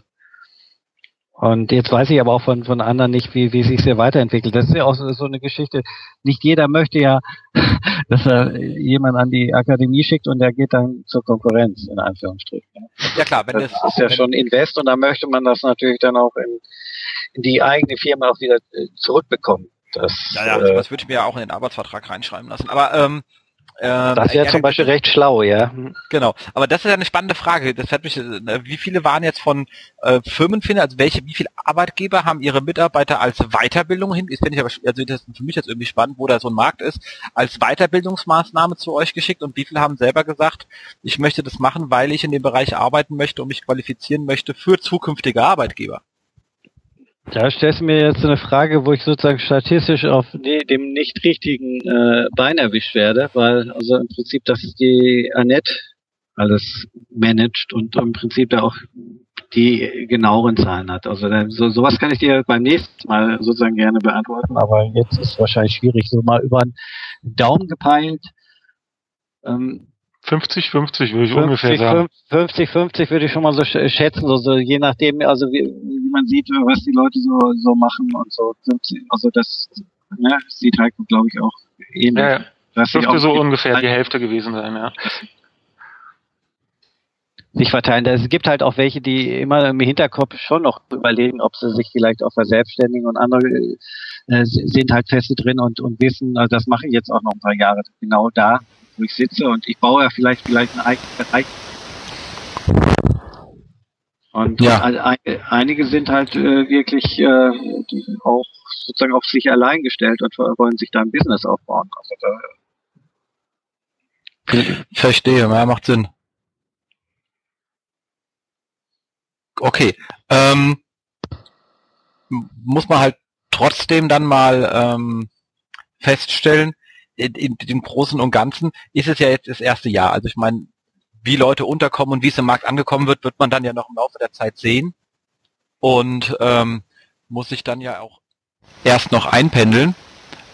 Aber ähm, ist jetzt der erste Wurf. Also es ist wirklich spannend zu sehen, wie sich das mit den Teilnehmern dann weiterentwickelt. Ja, ne, finde ich auch. Also, sagen wir, äh, wir werden jetzt sozusagen genau an, an der Stelle jetzt auch noch ein bisschen im Vorfeld äh, eher mit Fragen anfangen, also dass wir so solche Sachen sozusagen aufnehmen, dass wir die auch weiter verteilen, zum Beispiel auch an die Referenten, das ist ja auch so ein Punkt. Es sind ja nicht alle Re Referenten sozusagen zu, zu jedem Zeitpunkt da und äh, wenn das der eine etwas über sich erzählt, ja, dann weiß es vielleicht der André, aber nicht der Jens, ja. Das ist so der Punkt. Da müssen wir gucken, dass wir im Prinzip diese Infos ja auch noch ein bisschen weiter verteilen. Hatten wir bei Marco Young. Äh, der, der sagte auch äh, schön, äh, aber er, er muss ja im Prinzip jetzt sozusagen den Leuten das wieder einzeln aus der Nase ziehen, äh, was sie sind und was sie, was sie möchten, sagen wir es mal so. Und äh, da wäre es schon ganz gut, wenn man diese Info vielleicht im Prinzip schon ein bisschen früher hätte und auch weiter verteilen kann, wenn das denn der Teilnehmer möchte. Also das ist, äh, hat ja auch ein bisschen was mit der Offenheit zu tun und äh, wie die Leute sich sozusagen dann fühlen. Ja, vielleicht will ich nicht alles von mir erzählen oder von meiner Firma oder von meinem Problem. ja, vor allem, vor allem vom Arbeitgeber, klar, das muss geklärt werden, das kann man nicht einfach selbst definieren, das ist richtig. Ähm, bleibt trotzdem, also beziehungsweise was da vielleicht dann interessant ist, wenn es ja die Praxisprojekte gibt, bei den späteren ähm, ähm, Referenten kann man ja zumindest die Praxisprojekte zur Verfügung stellen und da kann man ja mal einen oder anderen Blick drauf werfen. Ist ja vielleicht auch spannend. Oder habt ihr das gemacht? Ich war ja am Anfang, deswegen weiß ich es jetzt nicht so genau. Nee, aber wir ähm, haben jetzt ja zum Beispiel wie Heiko sein Praxisprojekt da draußen stehen. Einige wollen ihr Praxisprojekt auch weiterführen. Also die haben da schon sozusagen Spaß auch dran. Und äh, wenn du da so eine Menge Arbeit und Herzblut reinsteckst, dann macht, macht das wirklich also nicht so, so, so richtig Spaß, sozusagen da auch äh, das nachher dann vielleicht einfach abzureißen oder sowas. Also verstehe ich, würde ich auch nicht machen wollen. Ähm, die Seiten werden dann auch von uns verlinkt. Also wir bauen gerade die AFS-Seite noch ein bisschen um. Da ist die ganze Technik ist sozusagen unten drunter jetzt umgerissen worden. Wir haben das sozusagen jetzt auf eine, eine etwas äh, veränderte Plattform gestellt. Auch die, die Inhalte werden noch ein bisschen neu strukturiert. Am Campus wird noch geschraubt. Da sind wir also noch schwer aktiv. Ähm, angedacht ist auf jeden Fall sozusagen jedem von den Teilnehmern auch noch eine Möglichkeit zu geben, sich zu präsentieren, also von den ehemaligen und neuen und so weiter. Das heißt, da kannst du dir dann später also jeder Teilnehmer, wenn er das denn möchte, ne? also vielleicht möchte auch jemand äh, nicht äh, auf so einer Seite äh, gezeigt werden, aber jeder Teilnehmer äh, kriegt von uns die Möglichkeit, sich sozusagen quasi dann da selber äh, vorzustellen und auch das Praxisprojekt dann da bei, auf Wunsch äh, einzulinken. Ja, das heißt, du kannst dir dann das Projekt und die Leute nachher äh, dann angucken. Und wenn einer Glück hat, der Link von der AFS ist ja vielleicht dann auch noch ein kleiner Bonus für so ein Projekt. Das stimmt. Das auf jeden Fall. Ähm, genau, also wir können jetzt festhalten, es geht in die zweite Runde. Die beginnt wann? Die Und kann man sich noch bewerben drauf? Also kann man noch teilnehmen? Genau, man kann noch teilnehmen, das ist das Schöne. Es findet äh, jetzt sozusagen Anfang Mai statt, also direkt nach dem 1. Mai geht's los. Und wir machen das auch so, dass man diesmal quasi uns gleich treffen, und versuchen sozusagen quasi Leute äh, viel schneller miteinander zusammenzubringen und zu vernetzen, weil das ist äh, mit das Wichtigste sozusagen, was hier auch passiert, dass äh, die Vernetzung zwischen den Leuten und äh, zu den Referenten äh, passiert und wir sozusagen quasi jetzt im Prinzip einen Monat früher damit anfangen. Ja, letztes Mal war ja sozusagen mh, die Akademie gestartet und wir haben uns am Ende des Monats getroffen Jetzt machen wir es andersrum und starten am Anfang. Ich glaube, du warst auch der Erste, der mich darauf angesprochen hatte, warum macht er das in dieser Reihenfolge, ne? Kannst du dich erinnern? Ja, das stimmt. Ja, und jetzt machen wir es in deiner Reihenfolge. Ja, Macht am gut. besten am ersten Wochenende so Speed Dating, eine Stunde. Jeder, warum bin ich hier, was will ich, fertig. Da das die Information hat wahrscheinlich nach einem halben Jahr bei uns in der Gruppe noch nicht jeder von jedem gehabt. Und wichtig, ja, bin ich Single oder nicht Single? Ja, die, die es interessiert, ja. Gut, wir haben auch wieder drei Frauen das nächste Mal. Da bin ich auch ganz froh drüber. Es ist schade eigentlich, ich hätte gerne noch eine höhere Frauenquote, weil so insgesamt äh, sind die Mädels ja unterrepräsentiert bei uns in der Branche. Aber die werden stetig mehr. Ja, zum Glück, weil jetzt ja Content wichtiger ist, Qualität und Inhalte. ja. Ja, jetzt, jetzt, jetzt genau, Tod, Tod des Technik-Nerds, jetzt kommen die richtigen Sachen. Hm, ja, super, ja. okay, danke, das war's. Heiko, du bist eine Ausnahme. oh. Sehr schön. Ähm, ich bin ja leider am, am, am, am, am dritten nicht da, weil ich in Darmstadt bin an der Hochschule für eine Vorlesung. Das war ein bisschen, bisschen schade, aber ich komme dann einfach den Termin danach, ist ja schon abgeklärt. Ähm, deswegen natürlich auch mit einem anderen Thema dann weil ist ja dann schon ein bisschen weiter das Ganze. Und ähm, also ich freue mich schon drauf. Und dann gucken wir auch, dass wir freitags haben wir immer das Essen, wo man dann auch schon die Leute kennenlernt und dann wird es auch bestimmt super, super spannend. Also ich freue mich auf jeden Fall äh, und hoffe, ihr macht dann auch noch einen dritten, vierten, fünften und zehnten Jahrgang. Ja, genau, das hoffen wir auch. Und äh, also gerade, sagen wir mal jetzt zum Auftakt versuchen wir mal schneller noch das äh, Eis aufzutauen. Äh, Heiko, du kommst auch, ne? Äh, bis jetzt habe ich noch keine Einladung bekommen. Ja, du, du hast jetzt gerade eine Einladung bekommen. Okay, alles klar. und äh, dann, dann legen wir los und ich denke, dass wir diesmal dadurch äh, von Anfang an ein bisschen lockerer und sozusagen das Team auch ein bisschen schneller sozusagen zusammenkriegen. Die Leute sich auch eher trauen. Das ist ja immer so ein Punkt. Wenn ich äh, die anderen noch nicht kenne, dann äh, brauche ich vielleicht manchmal zu lange, um auch Fragen zu stellen oder auch Kritik zu bringen oder sowas. Das nutzt mir ja nichts, die Kritik nach sechs Monaten zu bekommen. Sondern wenn, dann möchte ich sie so früh wie möglich haben. Ne, genau wie bei diesen Sprüchen da für Silicon Valley, ne, mit den, mit den Fehlern.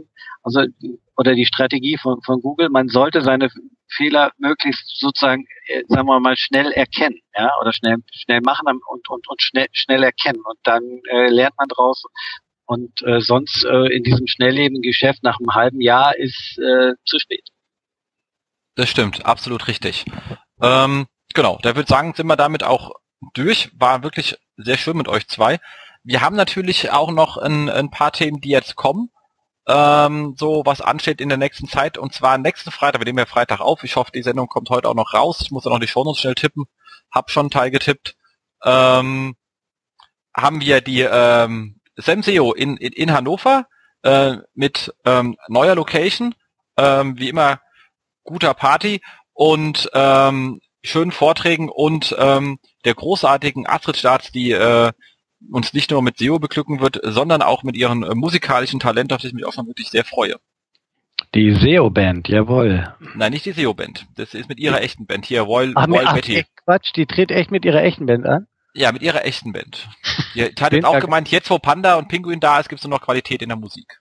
Oh, ja, ja, die Frauen starten ja voll durch, wa? Auf jeden Fall. Ja, cool. Genau. Ähm, seid ihr da? Äh, ich leider nicht, nee. Ich muss arbeiten. Ich bin da. Freitag.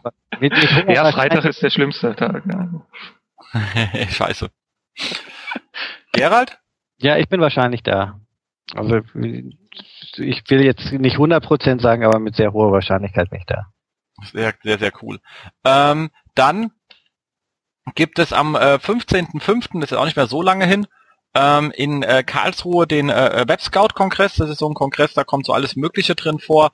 Also ist auch nur ein Panel, also was heißt, man kann nichts verpassen, weil es gibt nur eins, aber da ähm, kommt von über, über Social Media, Legal, ähm, ähm, SEO, das mache ich dann zusammen mit dem Kollegen Terbeck, wo ich mich auch schon sehr drauf freue, ähm, Search mit dem ähm, ähm, Professor Lewandowski aus ähm, Hamburg, ähm, äh, die, die ähm, Kollegen von Fitka und sind da, also auch so ein bisschen Statistik, alles mit dabei, was rundherum ist. Also jetzt nicht die klassische SEO-Konferenz, aber eine wirklich ähm, sehr angenehme Konferenz ähm, im ehemaligen ähm, Bürokomplex von der Web.de, glaube ich. Also ich bin da schon seit drei Jahren, äh, kann ich auch nur empfehlen, das ist eigentlich eine sehr schöne Veranstaltung.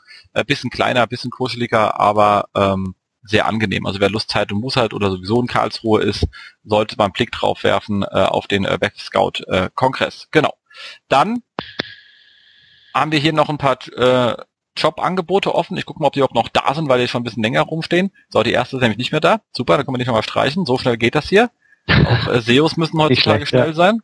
Genau. Aber äh, Markus, der nicht da ist, ähm, sucht immer noch einen SEO-Manager für ähm, 1 und 1 für die Portale web.de, gmx, 1 und 1 und mail.com, wo natürlich die Frage ist, wie kriege ich zwischen web.de und gmx.de das massive Duplicate Content Problem, haben wir die gleichen DPA, aber egal. Äh, also, eine herausfordernde Aufgabe. Ähm, und natürlich mit Markus zusammenarbeiten. Ähm, wer, wer will es nicht, aber er ist halt in München. Ich würde, wenn es in Berlin wäre, wäre es ja fast eine Alternative. Ähm, kann man also auch wirklich nur ans ähm, Herz legen. Ähm, und ähm, kam hier gerade noch rein, auch das äh, lange ähm, SEO-Teamleiter für Finanzen ähm, De. De gesucht. Äh, die haben ja da einiges äh, wieder gut zu machen. Also das Schöne ist, das ist ein Posten, da kann man das SEO antreten und sagen, egal wie doof ich bin, es kann nur aufwärts gehen. Ja, das ist echt ein Knaller. Ich finde das auch gut. Die haben es ja auch mit einer Sichtbarkeitsgrafik gemacht, ne? Ja, genau. Und die, so die sagt schon alles, ja. Herausforderung. Genau. Exakt. Ähm, also dementsprechend äh, kaputt machen kann man nicht mehr viel. Das hat der Vorgänger wahrscheinlich hingekriegt und jetzt kann man einfach sagen, okay, äh, von hier aus geht's äh, nur äh, aufwärts. Also wäre eigentlich was für einen ehemaligen SEO-Trainee. das ist ja deren äh, Slogan sozusagen. Ähm, auf jeden Fall ein spannendes ähm, Thema, halt äh, nichts für Feiglinge. Genau. Kannst du aber ähm, auch was für deinen Namen tun. Wenn du es schaffst, dann bist du im Gespräch. Genau, ich würde die Domain wechseln und erst, aber okay. Ähm, ähm, genau. Ansonsten würde ich sagen, danke ich euch dafür, dass ihr dabei wart. Ähm, und ähm, an euch Zuhörer wie immer Kommentare, iTunes-Bewertungen etc. pp. Themenvorschläge nehmen wir auch ähm, gerne an, auch wenn wir im Moment ein bisschen unregelmäßig senden. Und äh, würde ich sagen, dann lasst uns jetzt langsam ins äh, Wochenende abrauschen, oder? das Fall. ist eine super Idee, Wochenende. Ich muss gleich noch Ping-Pong spielen. Ah, cool. Vielen Dank nochmal für die Einladung, Jens. Ja, sehr gerne, sehr gerne. Danke, dass ihr dabei wart. Gern geschehen. So, jetzt muss ich nur ja. noch meinen Knopf suchen. Supi. Okay, dann würde ich sagen, wir sind raus und wir hören uns dann in vier oder acht Wochen wieder. Bis dahin. Tschüss. Ja, ciao, ciao. Tschüss.